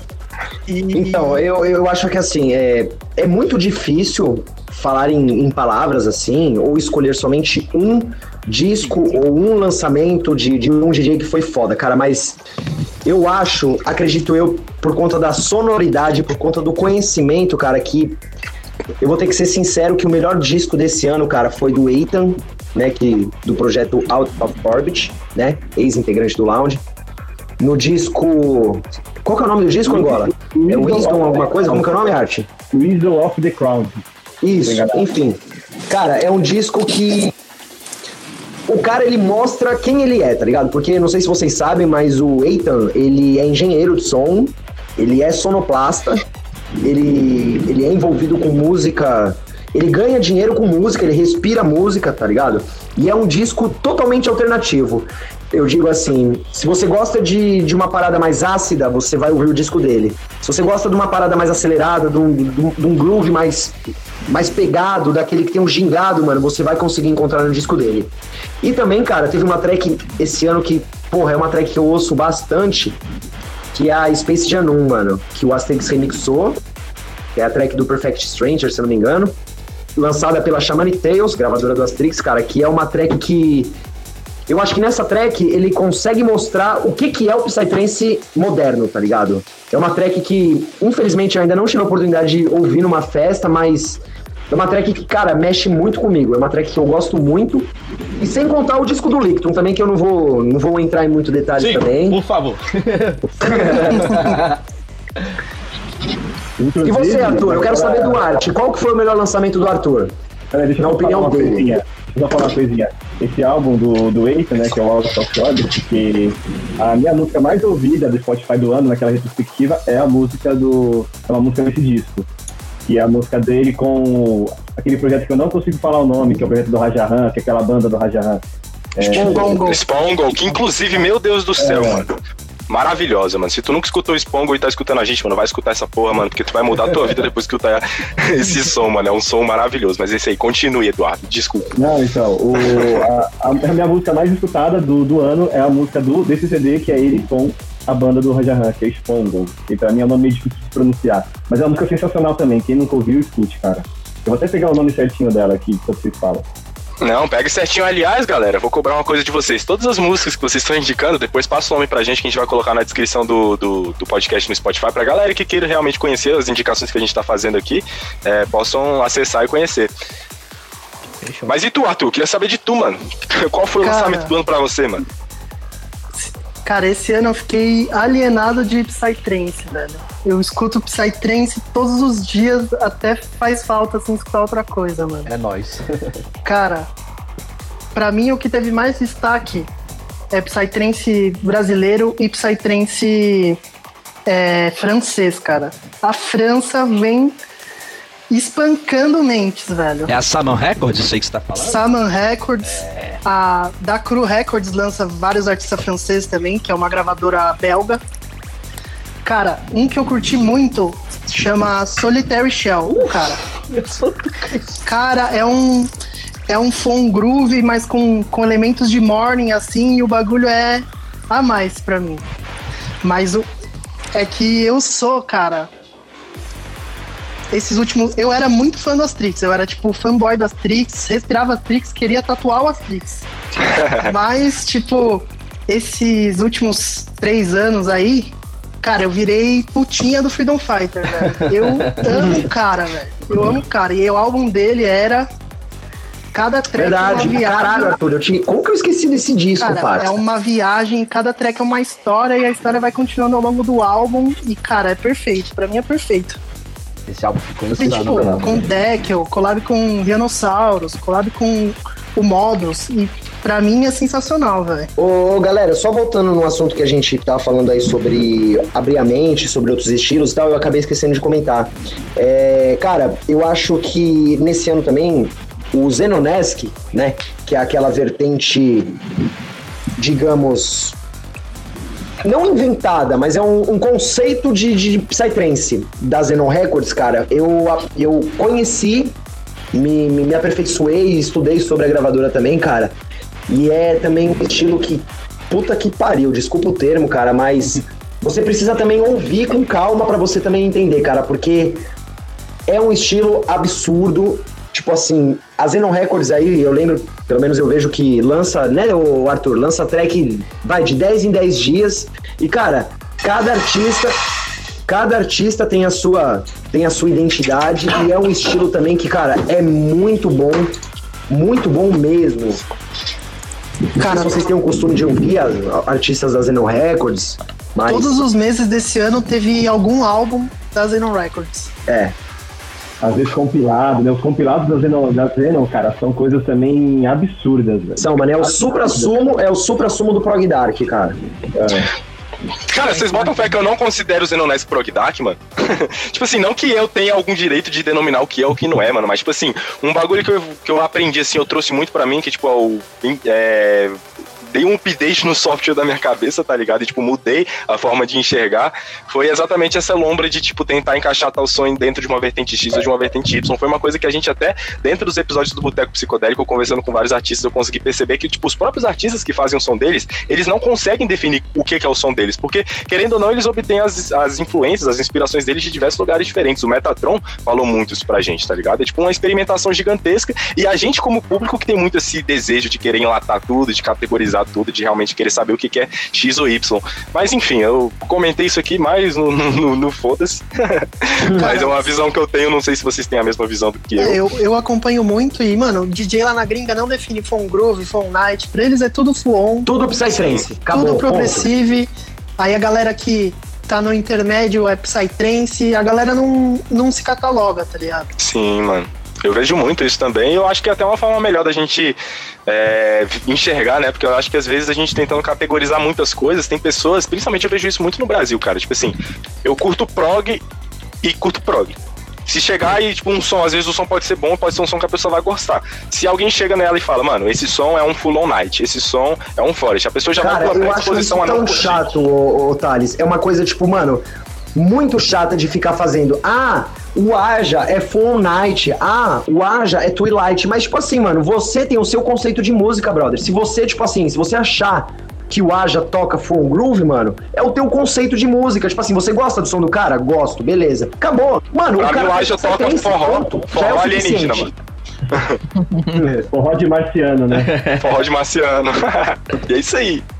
Ah, e vai vir álbum dele, viu? Eu só não sei se vai vir esse ano, mas acredito que no comecinho de 2021 já vem álbum dele. Só fazendo um adendo. Real, isso Estou ansiosíssimo e inclusive esse álbum já tem vaga confirmadíssima no vinil do Trens, cara. Pode ser, pode ser até ruim, mano, mas ah, eu cara, acho ele, tá aquele cara ali, eu sou, eu sou suspeito pra falar. Mas, tipo assim, aproveitando esse papo, mano, que a gente tá falando de Full On Night, mano, tipo assim, o som, pra mim, lançado esse ano, que, tipo assim, eu mais curti, mano, pra mim foi, tipo, o lançamento do ano, pra mim, meu gosto pessoal, foi o EP, mano, é, In a World of Nonsense, lançado pelo Oxyflux, mano. É, foi lançado mais pra, pra- na segunda metade do ano, mano, ele lançou um EP com três músicas, só três musiquinhas, mas já foi suficiente pra entrar, tipo, como o principal lançamento do ano pra mim, mano. Porque, Não conheço, pariu. mano. Vou ouvir depois Esse- também. Mano, escute, mano, escute com certeza que tu vai curtir. Se tu curte Flow Night, tu vai curtir, mano. Mas, tipo assim, esse ano pra mim foi um ano de descoberta musical muito, muito grande, sabe? Porque eu tenho um projeto, né? Até então meu projeto era de prog dark, eu produzi tocava prog dark, mas tipo assim, o Flow Night me consumiu de uma forma absurda, mano. Pra vocês terem ideia, a Future Kids, que é uma música do Cabayun, Engrena Extincts e é... e Fungus Funk, mano, foi a minha terceira música mais escutada do ano, mano. E eu escuto música pra caralho, mano. Então, pra A aquela música tá lá, eu música tive é que. muito foda. É muito foda mesmo, mano. Pra essa música tá no meu terceiro lugar de todas as músicas que eu escutei no ano, é porque, mano, esse ano aconteceu uma coisa comigo. Então, tipo assim, esse ano eu fui realmente consumido absurdamente pelo Flow Night, mano. É, foi uma descoberta incrível, eu até mudei o meu projeto, né? Agora eu tô produzindo e tocando Flow Night. E esse álbum pra mim foi, mano, uma descoberta incrível e que foi, tipo assim, o, o lançamento que eu mais curti esse ano, mano. Ele tem uma música com Vertical e uma música com Nine Cents, que eu não sei se vocês conhecem, mas são artistas aí que são mais conhecidos lá na Europa. Aqui no Brasil eles não são tão conhecidos, mas que fazem uma sonzeira fina, mano. Ô, sabe o que, que o Eduardo deve ter escutado mais esse ano? Tenho certeza que ele escutou o universo das Trix. Certeza, foi a mais ouvida. Se você pegar o Spotify. Cara, não, não, não, Ouviu, não. ouviu. Eu ouvi muito, mas a, a do Out of Orbit ainda ganhou, cara. Eu- o, o disco inteiro do Out of Orbit é muito bom, cara. Mas a música do Atrix, essa, essa última que ele lançou com o Rising Dust, né? É o universo. Eu acho que pode ser até uma tendência pro próprio Atrix, né? Que já mudou de meio que de linhagem uma vez. Não sei se ele pensa se foi uma experimentação também, né? Época de quarentena. Porque ele nunca fez um som com BPM tão baixo, quase puxado pro pro prog técnico que a gente chama, né?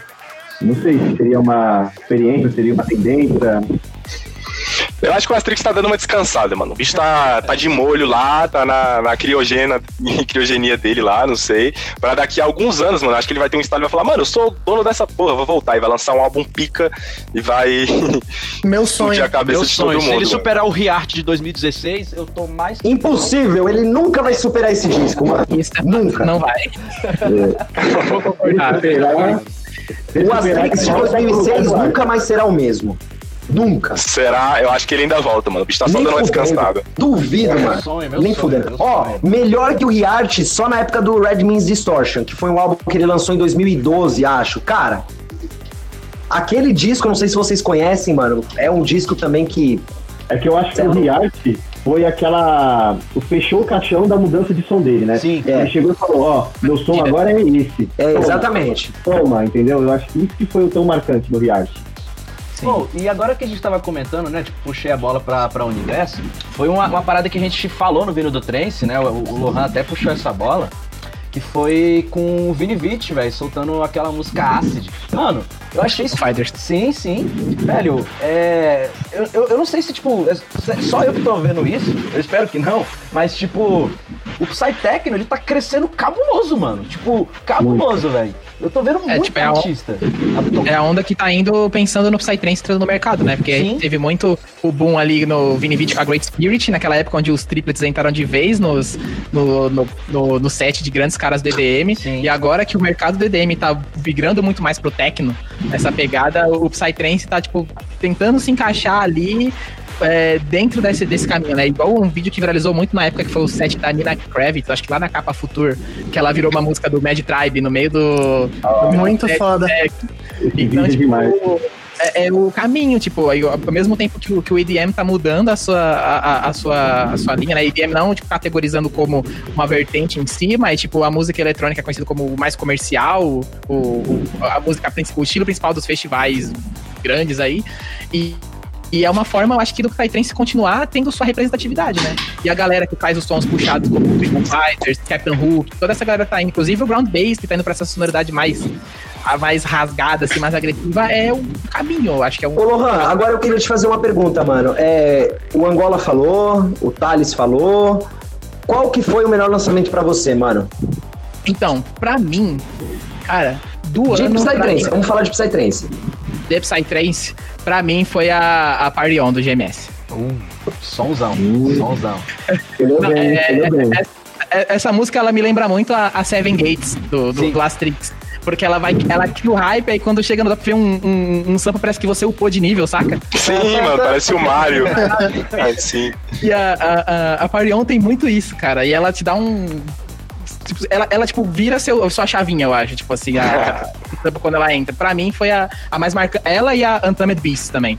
Foi tipo. Spectra Sonics e Sonic Species foram pra mim as, as- os nomes de 2020 pra, em questão de lançamento. Gosto um pouco do japonês. Spectra, Spectra Sonic, Sonic Species e o, o- esse álbum do GMS também foi muito marcante pra mim, mas pra mim os, os nomes gringos foi o Sonic Species, Spectra Sonics e nacional foi o Ground, Ground Base. O Spectra Sonics, cara, o Spectra Sonics é um projeto que ele vem, tipo assim, apesar de, pelo menos eu não me recordo, eu nunca vi numa line-up de ter visto pro Brasil, mas é um projeto que, cara, a cada dia que ele lança uma track nova, só vem sonzeira e, tipo, é um nome que tá crescendo cada dia mais na boca da galera, tá ligado? Mano, é um eu projeto vou- eu muito vou- bom. Eu vou agredir esse japonês na Dana, mano. Puta que pariu. Eu tava muito hypado pela High Paradise esse ano, não só por ser esse rolê que pra mim ganhou uma importância muito grande, mas porque ia ter Spectra Sonics lá. E eu falei, putz, vou ver esse japonês. Esse japonês safado. Mas enfim, é, eu acho que, tipo, é, o que a gente experimentou, voltando naquele, naquele ponto, é que a gente tá vivendo aqui no Brasil, tipo, tava até antes da, da pandemia, né? Mas acho que depois, com as coisas retomarem, a gente vai ter isso muito mais latente. É que é, as três pontas do Psytrance acabaram explodindo no mesmo, mesmo momento. Tanto mainstream, com o Vini Vici levando os triplets lá pra, pra cima e, e foi vindo uns DJs ali na mochila, né? Pega Blastoise fazendo collab com os caras grandes do, do, do EDM, o Skazi, Reality Test, White Noise, toda essa galera vindo junto na marca. É, você tem aqui no Brasil a, a explosão dos grandes eventos, então, tipo, Mandala, Aslam World, tipo, ganhando uma puta relevância é, a nível nacional em propagar essa cultura e trazer big names é, pra cá. E a galera do Noturno crescendo. Tipo, os grandes eventos como a Nakan, os, os eventos da Cosmic, High Tech Pulsar. Revolution, tipo, Pulsar, Katai, toda essa galera A High Frequency aqui em Brasília, também crescendo Aí, muito. Então, tipo, o que aconteceu é que, meu, todo mundo, tipo, entrou em, em ebulição ali ao mesmo tempo. E, e aí eu, eu acho que é o grande ponto, né? Existe muito essa questão de que muito do que. Muita gente que é mais saudosista, né? é, fala que ah, o Psytrance tá se perdendo. Quando você pega, sei lá, um, um Blaze fazendo um som mais melódico, você pega até tipo um próprio Ground Bass, fala, não, isso aí não é trance, não tem nada a ver. Mas a gente tá vivendo um momento, tipo, que eu imagino que seja um momento de transição novamente, saca? A gente tá indo pra um, pra um, um momento de. A gente tá num ápice e vivendo mais, mais uma mudança de ciclo. Onde, tipo, vai ter uma galera que vai es- espirocar pro comercial. E é uma das minhas expectativas de que, mano, sei lá, daqui a uns 4, 5 anos, a gente pega artistas que a gente tem um som que a gente considere que, que, que cresceu nas redes, toque nas rádios, que vá parar em séries, em séries, em filmes. Assim como a galera do Fuon, que, tipo, mano, cresceu muito, tipo, do, do- a valorização da galera do Fuon de dois anos pra cá, tipo, um outro boom do Fuon, tá ligado? Uma outra onda, assim como a galera do Noturno agora. Então, é o momento que a gente tá, tipo, mano, é muita opção, é, é muito evento, é voltado pra muitos sons diferentes. E, mano, é muita oferta pra todo mundo, sabe? A gente, a gente tem que. Então, mano, Tipo assim, eu. Eu já tinha comentado num podcast anterior com os meninos que, tipo, eu escuto Psytrance já tem mais de 10 anos, tá ligado? Eu, conhe- eu conheci o Psytrance, eu fui começar a ouvir lá em meados de 2006, 2007.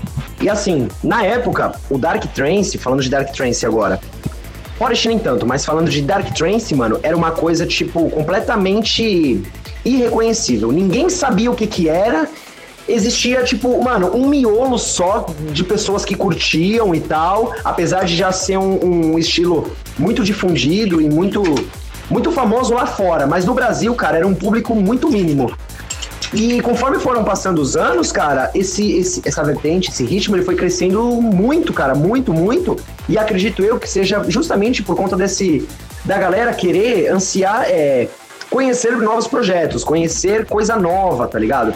Então, assim, as pessoas que só conheciam o, o progressivo, só conheciam o Psytrance, o Fuon, mano, elas começaram a ver esses nomes mais na lines, começaram a abrir a mente mais, e foi um gênero que hoje, cara, é um gênero que puta que pariu. Vem artistas pro Brasil que nunca vieram antigamente ou nunca pisaram no Brasil, que hoje, tipo, são residentes no, no Brasil. Inclusive, existem festas que hoje é voltada somente ao estilo noturno, por exemplo, como a, o Anacan, como a Hightech Revolution, Terra Azul. o- a teaser do Master of Puppets, a Modem também. Tipo assim, que falando de há 5, 6 anos atrás, no Brasil, isso era. ninguém conhecia sobre esse, esse tipo de vertente. Cara, eu vou te falar uma coisa. É, eu, eu conheço o Psytrance já tem mais de 10 anos. Naquela época, o high-tech não existia, mano. Tipo assim, eu não me lembro do high-tech existir. Pode ser que artistas já produziam e tal, mas eu não me lembro. Eu fui conhecer o high-tech, fui saber do high-tech, cara, tipo assim, de 3 a 4 anos atrás, que começou a surgir e que hoje, caralho, tem um público assim com o Psytrance, tá ligado? Uma galera, tipo, entre aspas, própria pra esse tipo de rolê, tá ligado? Eu acho assim que uma puta referência pra gente ter o crescimento do, do High DPM é o próprio universo paralelo. O universo paralelo agora tem, desde a última edição, tem um palco destinado a High DPM, coisa que nunca Aham. existiu. E além do mais, os caras tiveram uma noite inteira de Parvati Night, que eu vou confessar pra vocês. Eu não sou dos caras que fica tanto High DPM, assim, mas foi uma das no- melhores noites da minha vida. É uma coisa que é até meio difícil de explicar, cara.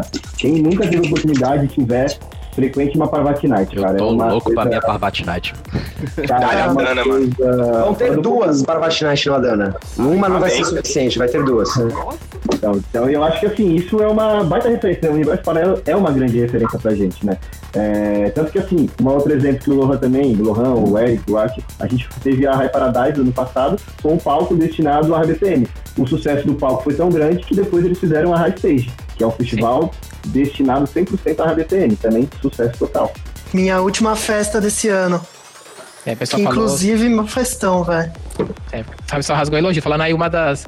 o- muita gente considera como o rolê do ano, dos que puderam acontecer, né?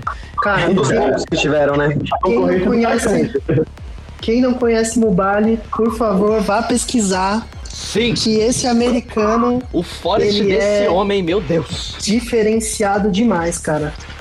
Ele tem Quatro horas que Night. tocou, né, Arthur? Cara, teve praticamente duas Private Nights lá na High Stage. E, cara, ele deixou os outros caras sem graça, velho. De tão foda que ele é. E depois tipo, tocou no Boat, Hector Boat em seguida. E, cara, ele é demais, velho. O Mobile deita fácil, nossa. Nossa. Cara, Cara, no- o da hora das festas da RBPM, que eu achei, tipo. Mano, é, você tem muito mais contatos com os DJs, tá ligado? Você tá, eu tava curtindo. Vai, tava tendo o set do Arsec, o Mubali tava curtindo o set, tipo, na pista, tá ligado? E, e a pista vazia, cara. É absurdo. É, é muito. É o underground dentro do underground que é o Psytrance e os caras deixam um rolê muito confortável, velho.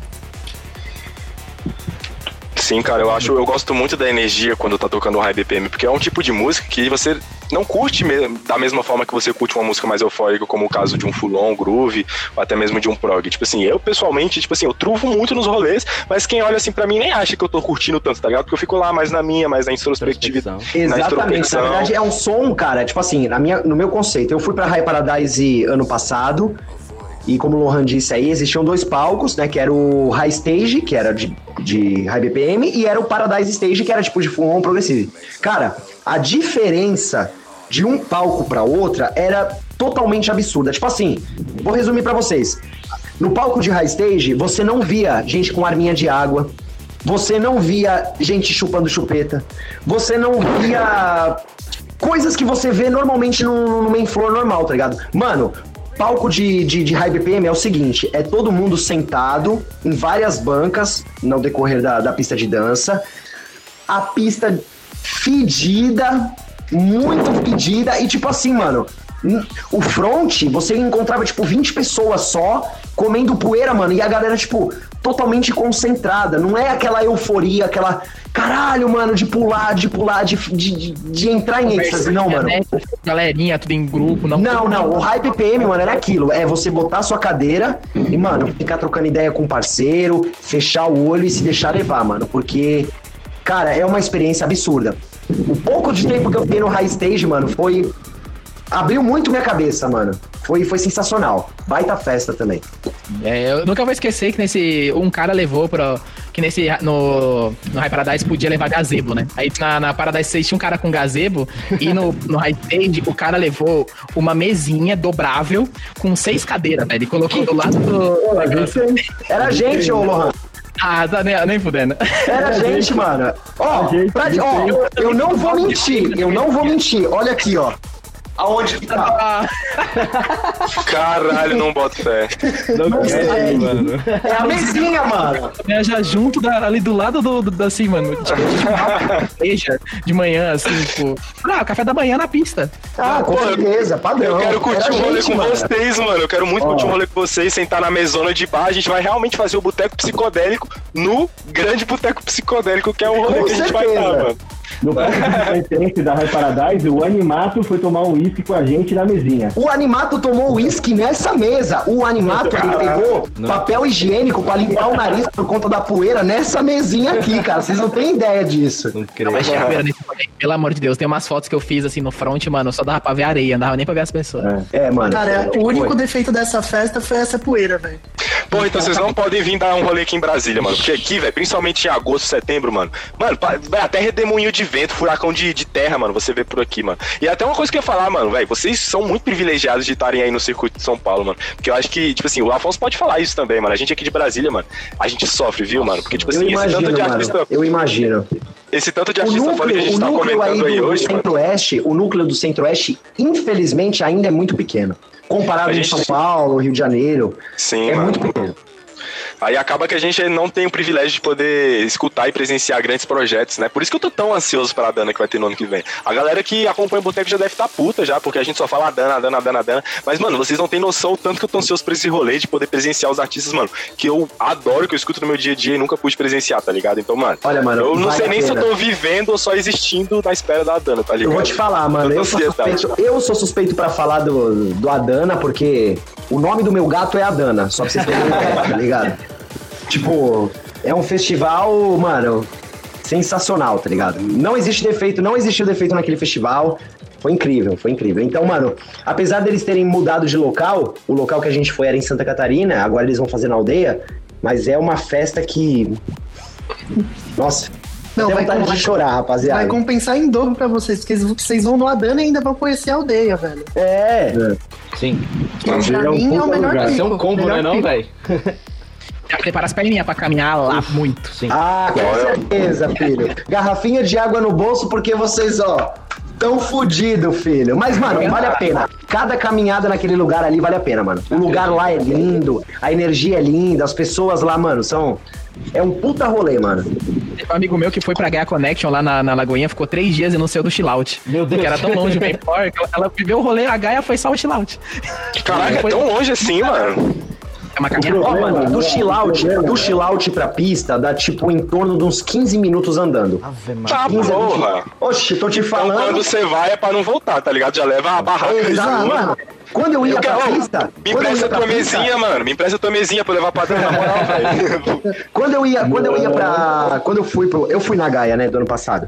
Cara, era numa mochila, já levava cueca, já levava uma toalha de banho, porque, mano, você ia pra lá e, mano, você só saía de lá pra ir dormir, tá ligado? Sim. Porque até ali perto já existe, tipo, pico pra você comer e tal. Mas, mano, é longe. É longe, mas vale a pena, mano. Vale a pena. verdade, a distância nem é tão longe. O problema é que é subida e descida. E a subida Puta, é. daquelas, é subida daquelas, cara, entendeu? Porque eles fizeram uma espécie de uma concha acústica. Você você desce o morro e lá, quando você atravessa mais, uma, mais um pedaço, tem a pista lá pra baixo, entendeu? Nossa, meu Deus, tô com preguiça só de ouvir essa história, porque eu sou Tá sedentário. Eu não tô com preguiça, não, mano. Eu vou estar tão feliz que eu vou falar, foda-se. Esqueci Não, a é, hora, vou lá buscar. Mano, você já tá no Adana, ponto. Não interessa se você né? vai ter que andar, se você vai ter que plantar bananeira, não importa, mano. O Thales vai me levar nas costas, mano. Oxi, mano, dependendo do DJ que estiver tocando, você pode subir lá e dar ali, mano. A gente Cara, com Perfect Stranger tocando no Adana, eu passo esse barranco em 5 minutos.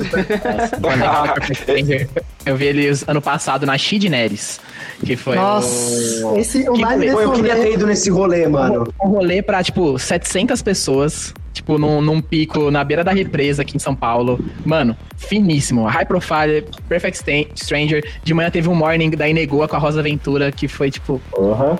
Teve a. KD nesse rolê, velho. AKD. Mano, Quem não conhece a KD, procura. É um progressive lindo, velho. sim. Lindo, boa descrição, progressivo e lindo. É um, é um projeto. O projeto eles, eles já aposentaram, né? Entre aspas. Mas eles dão É, essa- Arthur, não sabia, mano. Eles não produzem mais? Não, velho. Eles dão essas apresentações aí de vez em nunca. É tipo o Rocket Machine. Mano, mas é, é- sim, foi sensacional. Quantas horas de Perfect Stranger no, nesse rolê, mano, tipo, que você parecia que você tava em casa, velho. Era um rolê assim que eu tava trampando e que eu olhava pra aquilo lá e falava, nossa, eu tô, eu tô em casa, velho. Tô, tô light, rolezinho, uma pista ali muito, muito Mano, eu vi as fotos desse rolê. Eu vi as fotos desse rolê, cara, e é um rolê. Assim, foi um rolê muito bonito, mano. Inclusive, se eu não me engano, o dono, ou um dos donos, é o Tom, que é um cara que trampa na DM7, né não, Lohan? É o Tom. É. O Tom é um dos, dos sócios. Eu É, conheço ele, gente boa o também, Tom, mano. a Inê, eu acho que é o Tom, a Inê e acho que a Ariela. É um dos. Enfim, mas assim, foi um rolê que assim, luxo, tá ligado? Tipo, ver AKD, Perfect Stranger, tipo, high profile, num rolê tipo. No quintal de casa, né, Lohan? No quintal de casa, na beira da represa, tipo, velho, criança no rolê, assim, que dá uma outra atmosfera, assim, tipo, É real. pistinha pequena, tá ligado? Tipo, cara, Que é delícia, cara. Esses, esses são os tipos de rolê melhor, cara. Tipo, ó, falando, já que você tá falando isso, eu vi isso que você tá falando na High Paradise, mano. Eu nunca tinha ido num festival onde, tipo, tipo assim, chutando alto, devia ter umas 3 mil pessoas na, no- na High Paradise. Então, mano, o, o espaço que tinha na pista de dança era gigante, não tinha fila pra nada, o, o camping era, mano, vazio. Então, mano, foi um rolê, tipo, perfeito, um rolê na- no quintal de casa, tá ligado? Sim, fato, fato, fato, fato. Ô, mas aqui, rapaziada, Mas- deixa eu puxar um assunto aqui que eu, eu acho que vale a pena a gente falar ainda hoje, mano. Que é, é um marco, pra, pra mim foi um marco esse ano, velho. Eu, eu, eu, eu acho que, tipo, o nível que esses caras alcançaram é, é, é- é de dar parabéns, sério. E ainda é puxando até uma bola já pro ano que vem, porque o que eles fizeram esse ano, imagina no que vem. Que é o seguinte, mano, eu vou falar atualmente do que? Da DM7 Group, mano. Velho, o que que esses caras estão fazendo, velho? Início do ano, o que, que eles fizeram? Começaram a gravadora. Agora, o que, que eles são hoje? Mano, eles estão o quê? World Wild, mano. Como assim, velho? O que que os caras em sete anos que, tipo, tem os, o que? Fizeram a Progressive, o Adana, DM7, DM7 Records, agora eles estão, primeiro já... DM7 Store. Sim, DM7 Store, e os caras têm só o maior casting aqui, fácil, fácil mesmo, de DJ. Olha o que que esses caras estão fazendo, mano, velho. Mano, imagina o que que esses caras vão trazer pro ano de 2021, velho. Na verdade, eu tenho uma pergunta em cima da sua pergunta. O que, que falta eles fazerem? Sim. O que que fala? Porque o Marco já fez até um podcast, né? Porque- Toda sexta-feira. É, Ah, mano, eu, eu sou suspeito pra falar. Eu prefiro nem comentar nesse assunto aí. É fã, né? Ah, só um pouquinho só. Pode Se falar, o, pode se se, o derramar à Element, vontade. se o Element levantar a calça, bate no queixo do Eric. Com certeza, eu tô lá mamando ele. Brincadeira. Não coloca isso no podcast, não. Ih, já era, meu parceiro, agora vai. se. Vai virar corte. Não, mano, ô, ô, respondendo agora, respondendo sua pergunta sério, mano. Assim, eu vou tentar resumir, tipo, o meu conceito, a minha opinião. Cara, não tem o que falar, tá ligado? São, assim, no Brasil são os melhores, os DJs que fazem parte do casting são os melhores, as roupas são as melhores. Tipo, mano, é a melhor do, do Brasil e, na minha opinião, é Eric falando, é a melhor do mundo. Ponto. Vou encerrar por aqui. É, informação boa, porque eles, eles divulgaram, há, acho que algumas duas semanas atrás, que eles vão começar a atuar fora do, do, do- do- da América Latina, que é a atuação deles. Eles fizeram um post, que é a DM7 World Wild. Porra, velho. Os caras vão começar a agenciar os artistas que já são mundialmente conhecidos ao redor do mundo. Então, os caras já não. Já, além deles já meio que tomarem conta de uma boa parte da cena nacional, os caras estão expandindo agora internacionalmente. Os caras são foda. Sim, eu acho que isso vai fazer grande parte do processo que a gente estava comentando mais cedo, do processo da expansão do som brasileiro lá para fora. A gente tem artistas incríveis, inclusive artistas novos que são tipo da nova geração aí do, do som brasileiro, do Psytrance brasileiro e esse ano o Syntactic entrou na DM7, a gente já tinha aí como o Afonso comentou mais cedo, o Akashi entrou na, na DM7, o Avant Seven, é, O Halloween. o Travis Sessions, o próprio Eloins. Então, já que agora eles não Diksha. expandiram lá pra fora, vai Diksha. Porra, esses caras fodas todos que a gente tá acostumado ver aqui no. Brasil vão estar cada vez mais presentes lá fora também. Ô, Thales, Diga, meu só querido. pegando, só pegando embalo no que você disse, eu acho que assim, o Eric falando, a minha opinião, eu acho que o principal motivo da DM7 Records, DM7 Group, né, que hoje eles se denominam DM7 Group, terem atingido esse patamar de DM7 World Wild, cara, é justamente e exclusivamente, cara, pra mostrar pro mundo inteiro o poder que o Psytrance tem, tá no ligado? Brasil ainda. ele- a, a- a principal função deles, acredito eu, a estratégia do Marco, da galera, mano, é mostrar o que que o Brasil tem de Psytrance, entendeu? Sim, é fato. É, é- é interessante isso porque eles estão viabilizando, de certa forma, todo o networking que eles construíram, né? Eles sempre trabalharam com, com grandes, grandes gravadoras, grandes representantes como a Nano, como a Iboga. Então, tipo, isso fez com que eles tivessem uma hegemonia muito grande nacionalmente e trouxessem o DM7 Way of Life, assim, né? A, Ô, ô, Lohan, eu acredito, cara, eu acredito que a DM7, ela, ela é o atalho pros artistas do mundo conhecerem o Brasil. Não, assim, eu não quero menosprezar a Season Records ou as outras agências, pelo contrário. A Season, tanto as outras agências, têm muitos nomes bons, mas eu digo assim, a nata, a crema do Psytrance, se, se a gente for pra trazer, mostrar, tipo assim, trazer do, do- do- da, da gringa pra mostrar pro Brasil o que, que é o Psytrance, cara, é só a DM7, tá ligado? São o- os melhores, são o pessoal que, tipo assim, vocês querem Psytrance? Então toma, entendeu? É eu bom sempre ver.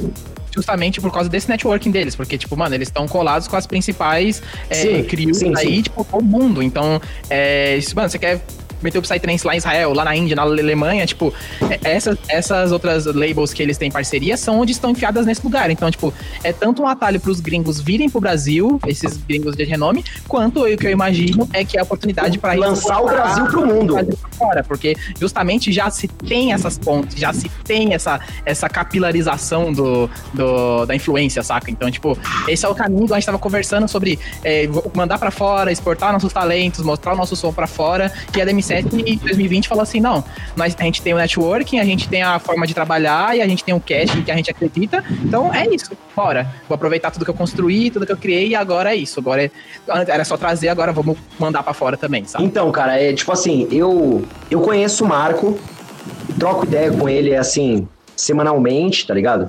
E ele é um cara que eu posso dizer com total exatidão que ele, cara, ele é o representante, assim, não menosprezando os outros, galera, pelo contrário, mas ele é o principal nome do Brasil, tipo assim, Psytrance brasileiro, Elemente.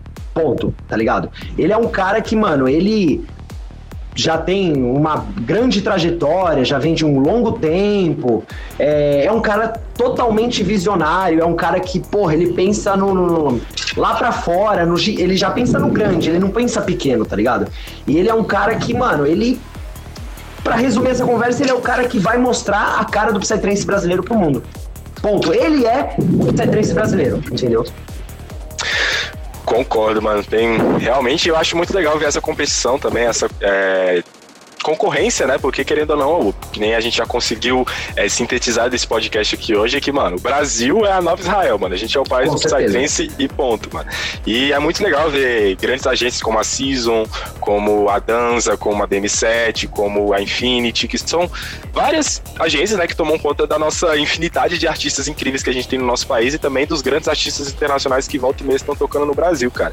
E assim, é, meio que pra gente já entrar num tema final é, eh, desse podcast aqui hoje, cara, eu queria que a gente conversasse um pouco sobre 2021, cara. Porque 2021 aí é um ano que, cara, é, muito por conta da- do que aconteceu nesse ano, né? É um ano que tá repleto de expectativas. As pessoas estão ansiosíssimas por 2021, cara, pelas festas de 2021, pelos lançamentos de 2021, porque com certeza muitos artistas estão guardando os grandes lançamentos deles para soltarem quando o circuito de festa já tiver retornado. Então, cara, 2021 é um ano que promete demais, tá todo mundo ansiosíssimo para voltar a frequentar as festas, matar aquela saudade que tá todo mundo sentindo de enfiar a cabeça na caixa, de voltar para casa que nem um croquete de tanta terra e de tanta lama.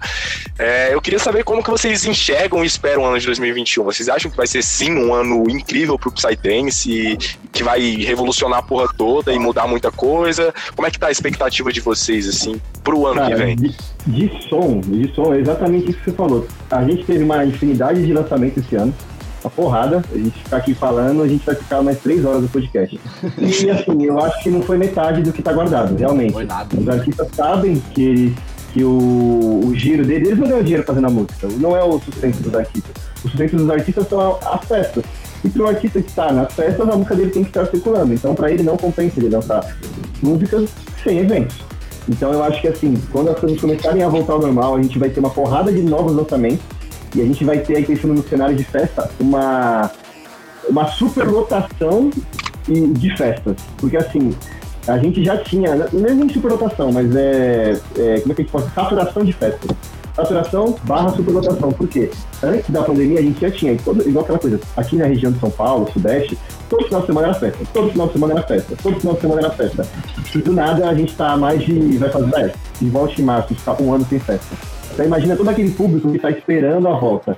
Então eu acho que os primeiros meses, cara, os primeiros eventos vão ter uma baita superlotação. Se vai ser bom, se vai ser ruim, aí é outro departamento. Se o evento está preparado para superlotação, se não tá, aí a gente tem que discutir cada evento individualmente.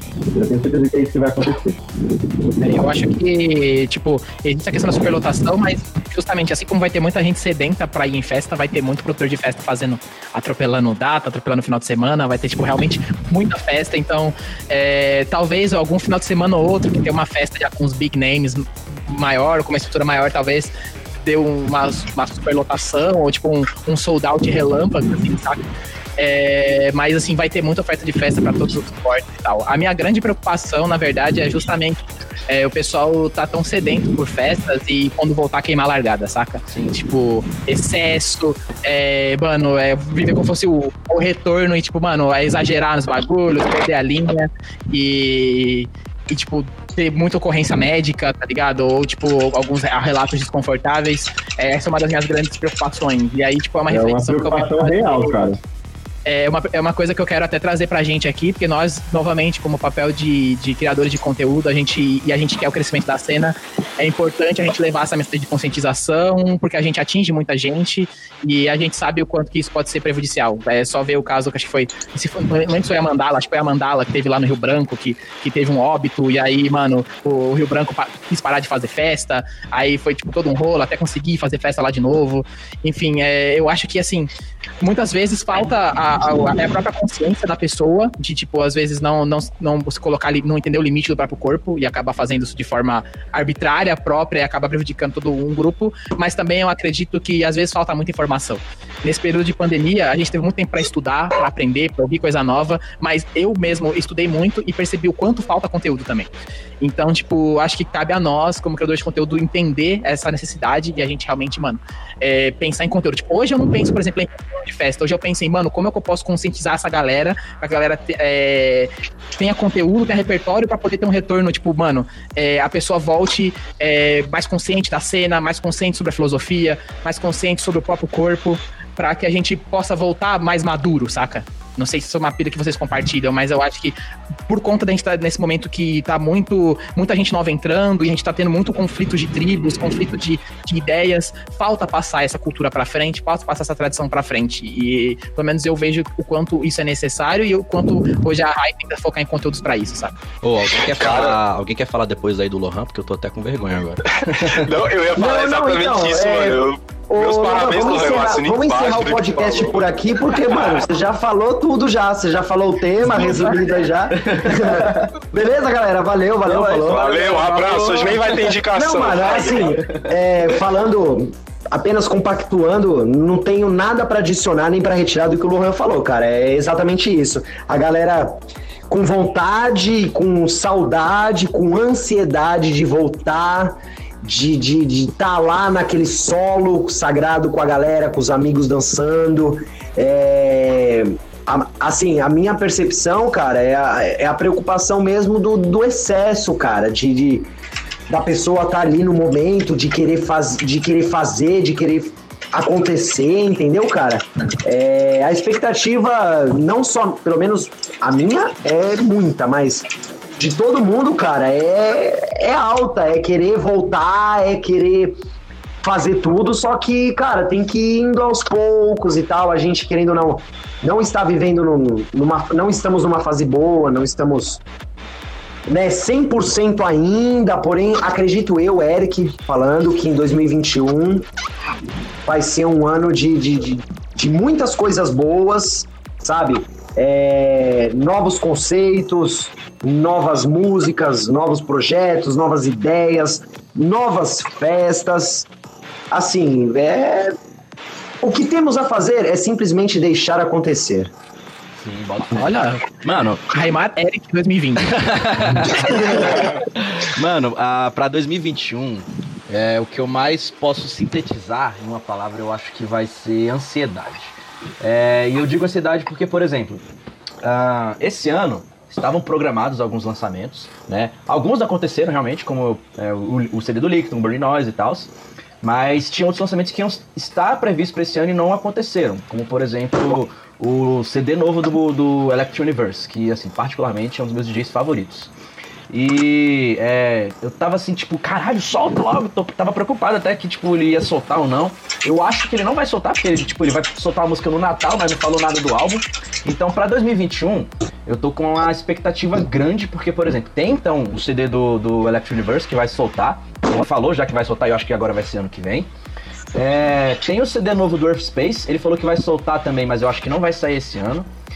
É, o Ground Bass, ele. Eu também tô com expectativa muito alta pra ele, porque assim, ele ia soltar um CD esse ano com a roupagem nova dele, né? As músicas novas, a característica nova dele. Mas, tipo assim, foi até algo que a gente falou no vídeo do Trance também, que, tipo, ele deu uma sumida cabulosa no, nesse período de pandemia. Tipo, eu não vi ele nem nas redes sociais.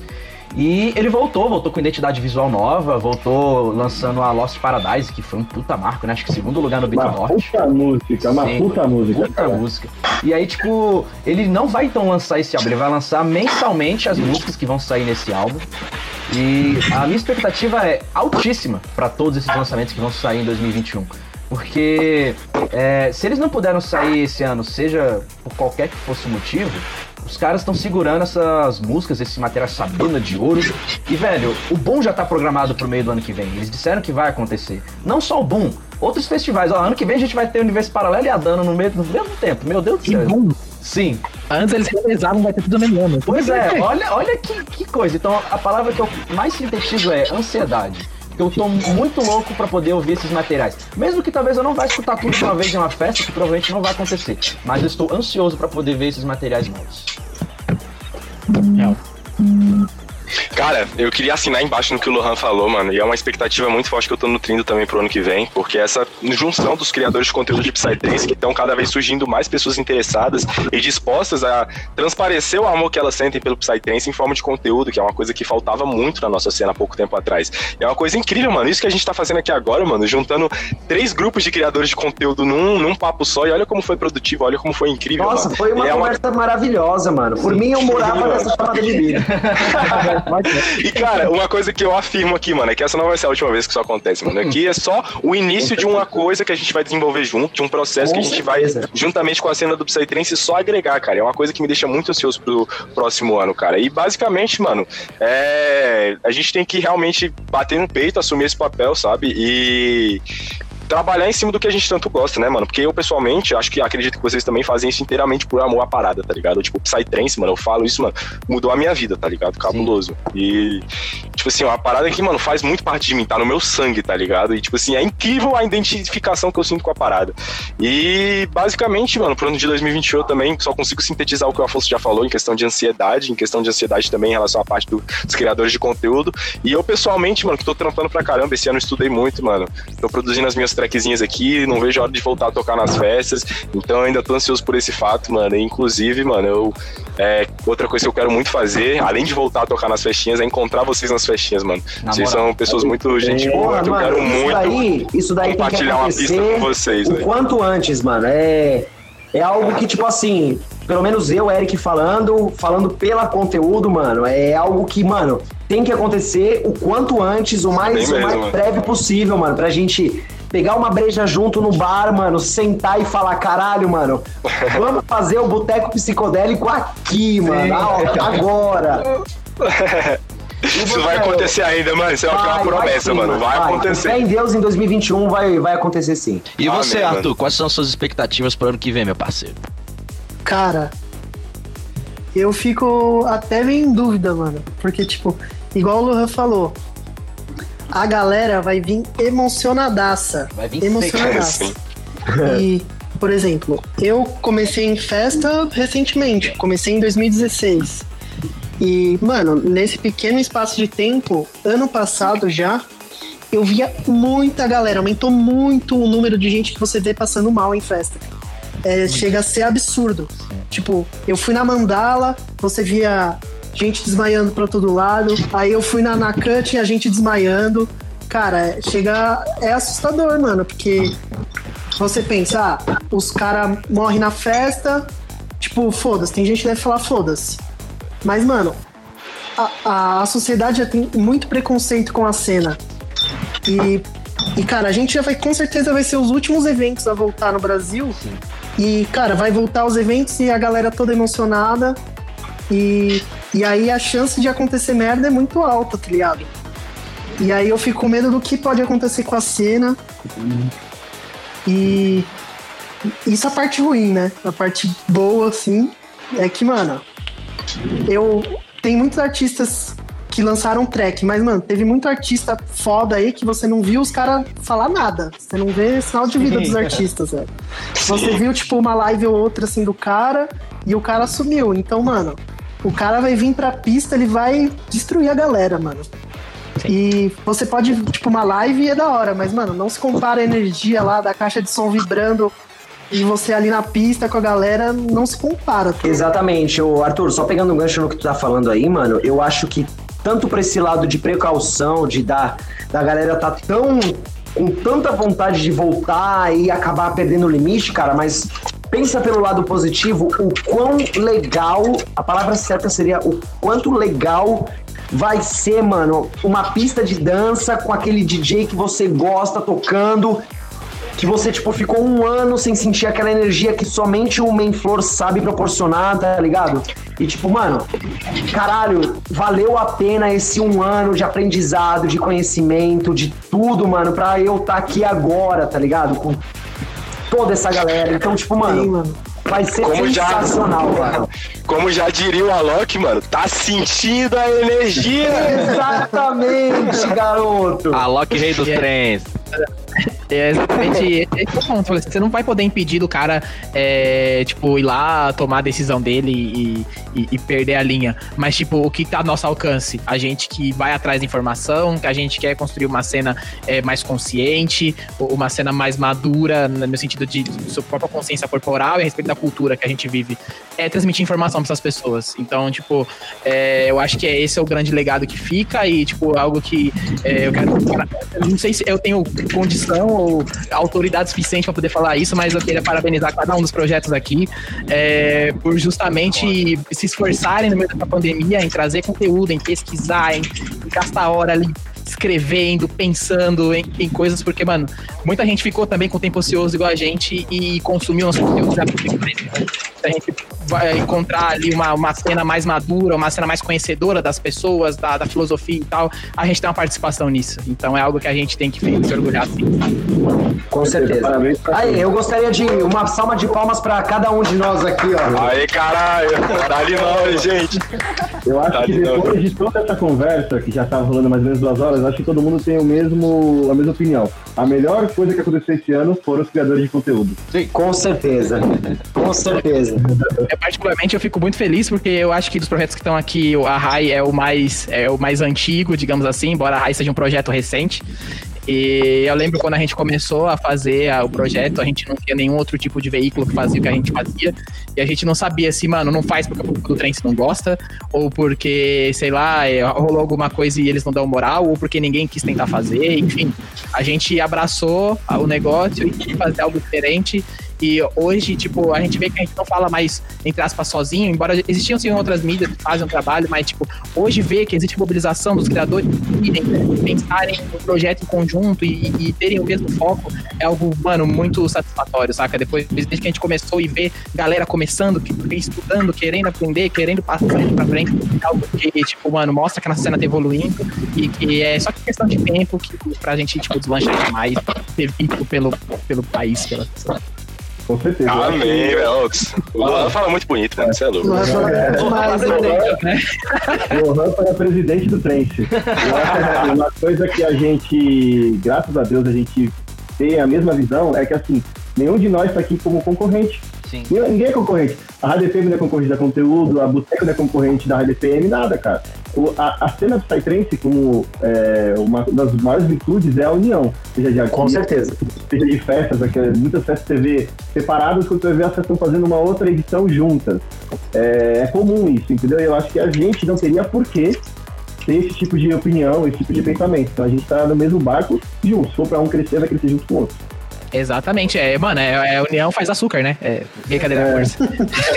Não, é, é, exatamente. Eu acho que assim, a partir do momento que a gente resolve gerar conteúdo, é, nós estamos caminhando no mesmo barco, nós estamos remando pro mesmo sentido. Então, eu acho, mano, muito válido eu me juntar com a Boteco, me juntar com o Afonso, me juntar com o Lohan pra criar uma parada nova, pra criar, para mostrar um, um conhecimento pra galera que tipo assim, é, a gente tá aqui pra mostrar o que é bom pra vocês, pra vocês conhecerem a cena Psytrance. Então, pra que rivalidade? Pra que, que eu vou querer me mostrar mais do que uma outra página? Pra que, que eu vou querer me crescer acima de outra página? Não.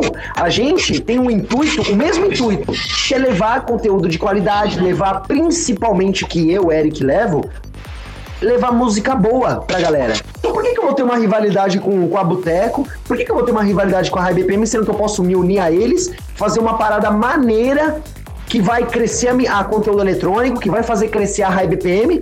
Pra quê, mano? Então, tipo, Mano, a gente tá nesse barco junto, a gente vai remar nesse barco junto, a gente, eu, pelo menos falando de mim, Eric, eu vou continuar compartilhando, falando, mostrando e gerando conteúdo pra galera, cultura pro pessoal, cara, porque eu, assim, o trance é isso, não é? Não é o que a gente prega, não é o que a gente fala, o que a gente bate no peito, que o, que o, o Psytrance é diferenciado. É exatamente isso, cara. Se eu não fizer isso pro meu público, pra galera que eu quero conhecer o Psytrance, pra que, que eu tô fazendo isso daqui tudo, entendeu? Sim, e, e para mais pessoas que façam isso, mano. A cena trance, quanto mais gente querendo somar, mais gente querendo contribuir com seu conhecimento, com a sua experiência, com a sua vivência, melhor. A cena crescendo, se profissionalizando, a gente vai ter um público mais consciente, uma filosofia mais forte, é, mais pluralidade, mais respeito dentro, da, da- dentro e fora das pistas, é, mais reconhecimento da galera, quebrando tabus, quebrando preconceitos que tanto nos atrapalham até hoje. Então, mano, é exatamente, mano, a gente unido e trabalhando junto, mano, todo mundo sai ganhando, saca? Tipo, não- não- Com certeza.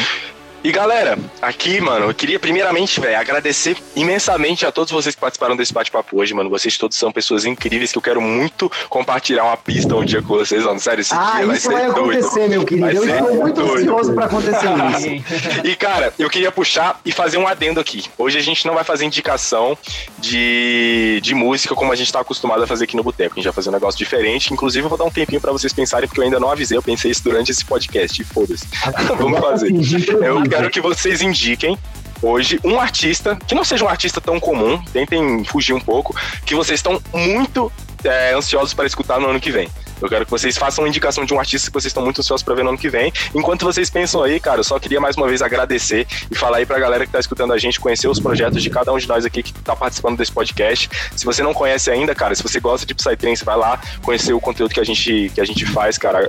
A, a gente do Boteco Psicodélico, o conteúdo eletrônico, a High BPM, a gente faz conteúdos diferentes e complementares, cara, que para qualquer amante de Psytrance é um prato cheio para você é, expandir os seus conhecimentos, conhecer artistas novos, conhecer curiosidades sobre artistas, curiosidades sobre o mundo do trance, para você realmente ficar antenado, cara. E se você gostar desse mundo igual a gente gosta, cara, eu tenho certeza que vai ser uma coisa que tu vai curtir muito fazer. Então segue lá as redes sociais da galera da RBPM, do conteúdo eletrônico. Eu também queria mandar um salve aqui, mano, pros outros criadores de conteúdo aqui da nossa cena. A gente falou tanto de criação de conteúdo, mano. E a gente tem não só nós três é, produzindo conteúdo na nossa cena. Que bom que não somos só nós três, né? A gente tem mais pessoas trabalhando nisso. E eu queria mandar um salve aqui pro Papos Psicodélicos, pra Trance Root, pro pro, pra galera do Cerrado em Transe. E se vocês lembrarem de algum outro grupo, mano, que trabalha aí na, na, na, na difusão do Psytrance no Brasil, na criação de conteúdo de Psytrance, vocês podem comentar aí antes da gente passar pro bloco final aqui desse podcast, que é a nossa indicação dos artistas.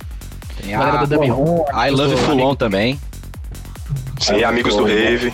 Então, eu gostaria só de fazer um, um adendo aí, cara, para uma página que infelizmente não tá nesse podcast, mas eu espero que possivelmente esteja nesse podcast, que é o a Tracy Root, que é do Bruninho, um colega nosso, que é um cara que a cada dia a página dele cresce cada vez mais.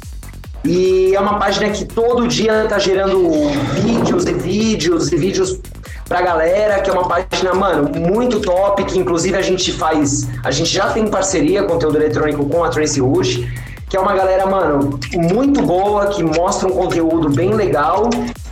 E aproveitando o gancho, já que eu tô falando aqui, eu gostaria de fazer até uma, uma proposta, né? Em homenagem a esse podcast. Acredito que o Eduardo e o Arthur vão super topar.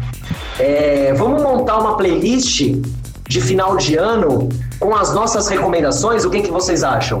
Recomendação bora demais. psicodélico, recomendação conteúdo eletrônico e recomendação High BPM. A gente pode botar um número aí de quatro tracks por, por, por canal e a gente, mano, monta uma playlist maneira pra gente tá podendo, tipo assim, na nossa opinião, tá lançando pra galera uma playlist com os, os melhores lançamentos na nossa opinião. O que, que vocês acham? Massa. Só bora. Sim. Super apoio, mano. Só bora, bora, bora. Mas e aí, vocês já pensaram nos artistas? Ah, o meu já tá na ponta da língua aqui, mano. Então começa com você, Afonso. Queria saber qual é o artista, mano, que tu tá mais ansioso pra ver no que vem. Mano, é, eu, eu conheci esse artista foi, acho que no final do ano passado. Eu tava com meu melhor amigo no carro, tipo, aí eu falei, mano, escuta esse som aqui. O nome desse artista é Rinap. Mano, meu Deus. Que cara, que cara incrível, mano. Que cara É incrível. uma sonzeira, O sonzeira Rinap dele. é um desgraçado, velho. E tipo assim, o cara tem o quê? Mil seguidores no Instagram, velho. Ele lançou uma música, ó, eu sei que o Thales falou que não é pra recomendar a música, mas eu vou falar de todo jeito, foda-se. O cara, ele lançou uma música essa semana chamada Life Engineering. Mano, vamos ouvir essa música. Muito louca. Pelo amor de Deus, façam esse favor ao ouvido de vocês. Vamos ouvir essa música. Porque, velho, não é possível. O cara, ele é muito bom, mano. Como é que um cara desse não tem reconhecimento de ter só mil seguidores no Instagram, velho? Sério mesmo, velho. Vamos ver esse maluco que, velho, eu, eu tô louco pra pegar um set dele aqui. Essa aí aqui é o, é o artista que eu vou recomendar pra vocês, galera. Vamos ver esse artista. E, e você, Eduardo? Cara, é, eu poderia falar o Out of Orbit, né, que a gente conversou e falou várias vezes dele, que é o Ethan, que era do projeto Loud.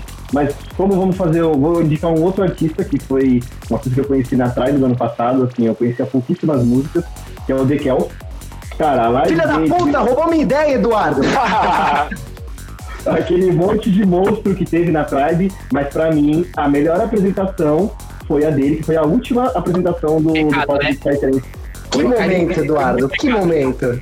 Cara, cara, foi uma coisa absurda. Então, assim, foi uma delícia, porque a pista tava vazia, muita gente já tinha ido embora. Era o último DJ da festa, do Main Floor. É, é, foi uma delícia, cara. A pista vazia, vazia, e esse cara é muito bom. Ele lançou, depois daquela apresentação da Tribe, ele lançou outras tracks, e todas as tracks sensacionais. É um cara que eu quero muito, muito mesmo presenciar em outra festa agora, conhecendo mais. E você, Eric? Ah. Pô, Eduardo, Agora que- obrigado aí, viu, Eduardo? Obrigadão aí, mano. A vida é Cara, eu. É bem difícil eu poder estar indicando, assim, né, um projeto em meio a tantos, tanta música boa, cara. Mas eu gostaria de, de indicar pra galera um projeto indiano, no qual minha namorada, Maísa, ela conheceu e ela me mandou mensagem no meio do dia falando: amor, ouve essa música depois, porque eu acho que você vai gostar. O nome do projeto chama-se Brain Drop. É um projeto de. Cara, eu não, eu não vou falar pra vocês a vertente, porque é difícil, tá? Eu espero que vocês ouçam depois e, e comentem, a gente possa conversar. O nome do projeto chama-se Brain Drop. É um projeto indiano de um cara que ele é muito gente boa, ele conversa com o pessoal aqui com a gente da conteúdo eletrônico direto, que é um fuon, cara, totalmente característico da Índia. É um som sério, é um som rápido, digamos, varia aí entre os seus 143 a 149 BPM. Um som muito característico, muito bom. Eu acho que vale a pena a galera conhecer ele, apesar dele vir, deve ter visto pouquíssimas vezes aqui pro Brasil, que eu acho que, eu acho que é tipo um som que para um verdadeiro fã de Psytrance ele tem como obrigatoriedade de conhecer esse som. Então, pra velho. rotular, seria um fuon boa, né? É, é o som característico da Índia, cara. Apesar de, assim, Goa ser o berço do Psytrance, é, em termos, é difícil a gente achar projetos de Psytrance indiano, né? O, o, o ramo do, do- do- da Índia, geralmente, sempre eles apelam mais pro, pro High BPM, lá pro Forest, ou pro, pro, pro High Tech, mas esse cara, ele é um cara muito gente boa e é um cara que tem um som muito, muito, muito, muito bom. Da hora, mano. Vou conhecer, mano. Não conheço o projeto dele. Pelo que você falou aí, mano, fez uma ótima propaganda, velho. Mas eu queria saber de você, Lohan. Tu tá ansioso pra escutar o set de quem no ano que vem, mano? Cara, é, é difícil escolher um nome só, né? Tipo, vai, né? Mas É uma questão complicada, mas acho que pensando em nomes que ainda não vi no Brasil e que, tipo, foram descobertas minhas na quarentena, acho que o projeto que eu mais queria ver, inclusive não sei nem se tem chance dele vir pro Brasil, se estão buscando esse cara, é o Jump Street. Não sei se você já. Nossa, eu adoro Jump Street, mano. Mandou Inclusive, eu acho que ele muito, foi o cara. cara mais produtivo desse ano, porque ele lançou álbum, EP, single, é, Cara. produto pra produtor musical. O cara, ele não parou, mano. Ele foi É um extremamente cara produtivo. que puta que pariu, cara. Eu gostaria muito de estar assistindo. Se eu não me engano, acho que ele vai estar no Adana. Posso estar errado. Não, infelizmente não, mano. Ele poderia estar, mano. Porque eu acho que o som dele, mano, é um Full On Night que encaixaria perfeito no Brasil, porque é um som Cara, dançante é um caralho. som único, Thales. Vamos ser sinceros, porque é tipo Muito assim, é um bom, som único, mano. É um som muito, muito, muito bom. Inclusive, é um projeto que, cara, surge, assim, não surgiu, mas que acendeu durante essa pandemia. Eu não Sim. conhecia, vinha conhecer durante esse, esse ano. Sim, mano. O Jump Street foi, mano, é- ele me pegou naquela música Squeeze It, que tem o drop, tem um meme daquele Look at this dude, que o cara começa a rir, sabe? Depois vocês pesquisem Squeeze It. Mano, o cara me ganhou pra essa música, eu comecei a ouvir sete atrás de sete desse cara, eu falei, mano, é um som muito diferente, é um som leve, muito psicodélico e, tipo, muito intenso, que te gruda muito. É, E é eu- muito bom, Lohan. Mandou bem zaço, mano. E- Sim, É, Jump Street é referência. Em eventos aqui no Brasil e tal. Falei, mano, alguém tem que descobrir esse cara, ser usado e trazer. Porque eu acho que, tipo, mano, é um som que combina muito pra trazer pro Brasil. Sim, É um cara- mano. Atenção, produtores, traga esse cara pro Brasil. Vai estourar com certeza, mano. Com certeza, com certeza, o sonzeira. Na última trip que teve no Brasil, teve Jump Street, se eu não me engano. Na do ano da hora. passado. Eu acho que foi. Eu acho que não, hein? Não lembro. Mas enfim. Eu quero ver esse cara. Eu quero ver esse cara. Somos dois, cara. E, e você, Arthur, pra fechar, mano? Quem é o cara que tu tá ansioso pra, pra escutar no ano que Cara, vem, mano? Eu vou pegar meio a onda do Afonso, velho. Vou pegar outro cara da Tech Safari, que é o Icon, velho. Porra. Qual é o nome do projeto? Chama Icon. Icon, né? É um projeto de quê?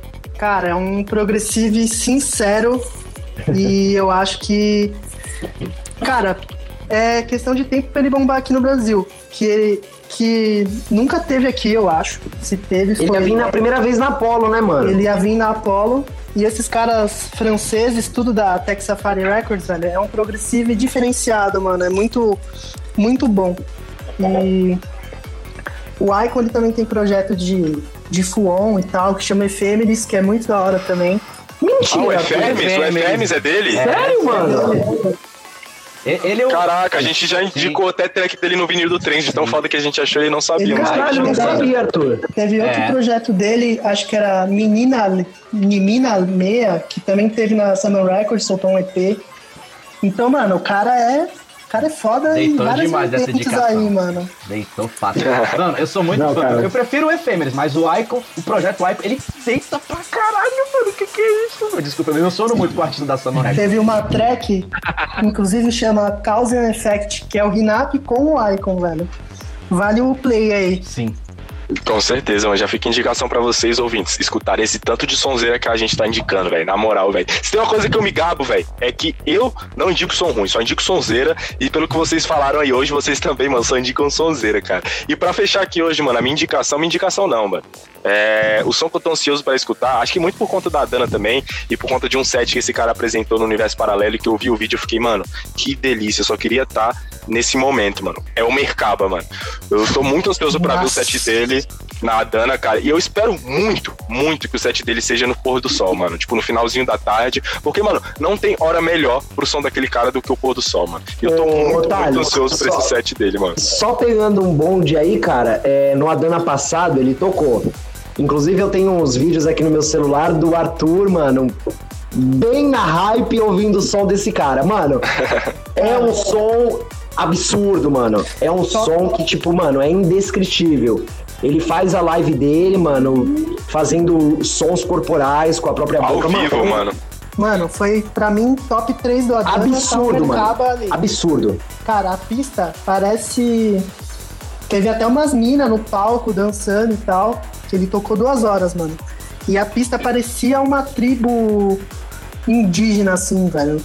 Ah, que é da hora. O som dele é bem, é bem tribalzão, né, velho? Ao mesmo Muito tempo é um tribal, som muito muito tribal. clean, muito relaxante, assim. E ele lançou um álbum esse ano. É, A gente não Soltou. comentou, mas também foi um ponto forte aí da Zenon, que foi o álbum do Mercaba que ele lançou esse ano. Então, cara, ano que vem tem tudo pra ter um set incrível na Dani. Eu estou extremamente ansioso, assim como pra vários outros sets que eu nunca tive o prazer de presenciar, que eu vou presenciar lá. Mas acho que o do Mercaba, pelo, por toda a, a atmosfera que ele carrega por trás do set dele, aquela energia, aquele pôr do sol, mano, tenho certeza que vai ser. Eu tô muito ansioso, mano. Muito ansioso, velho. Vai ser foda.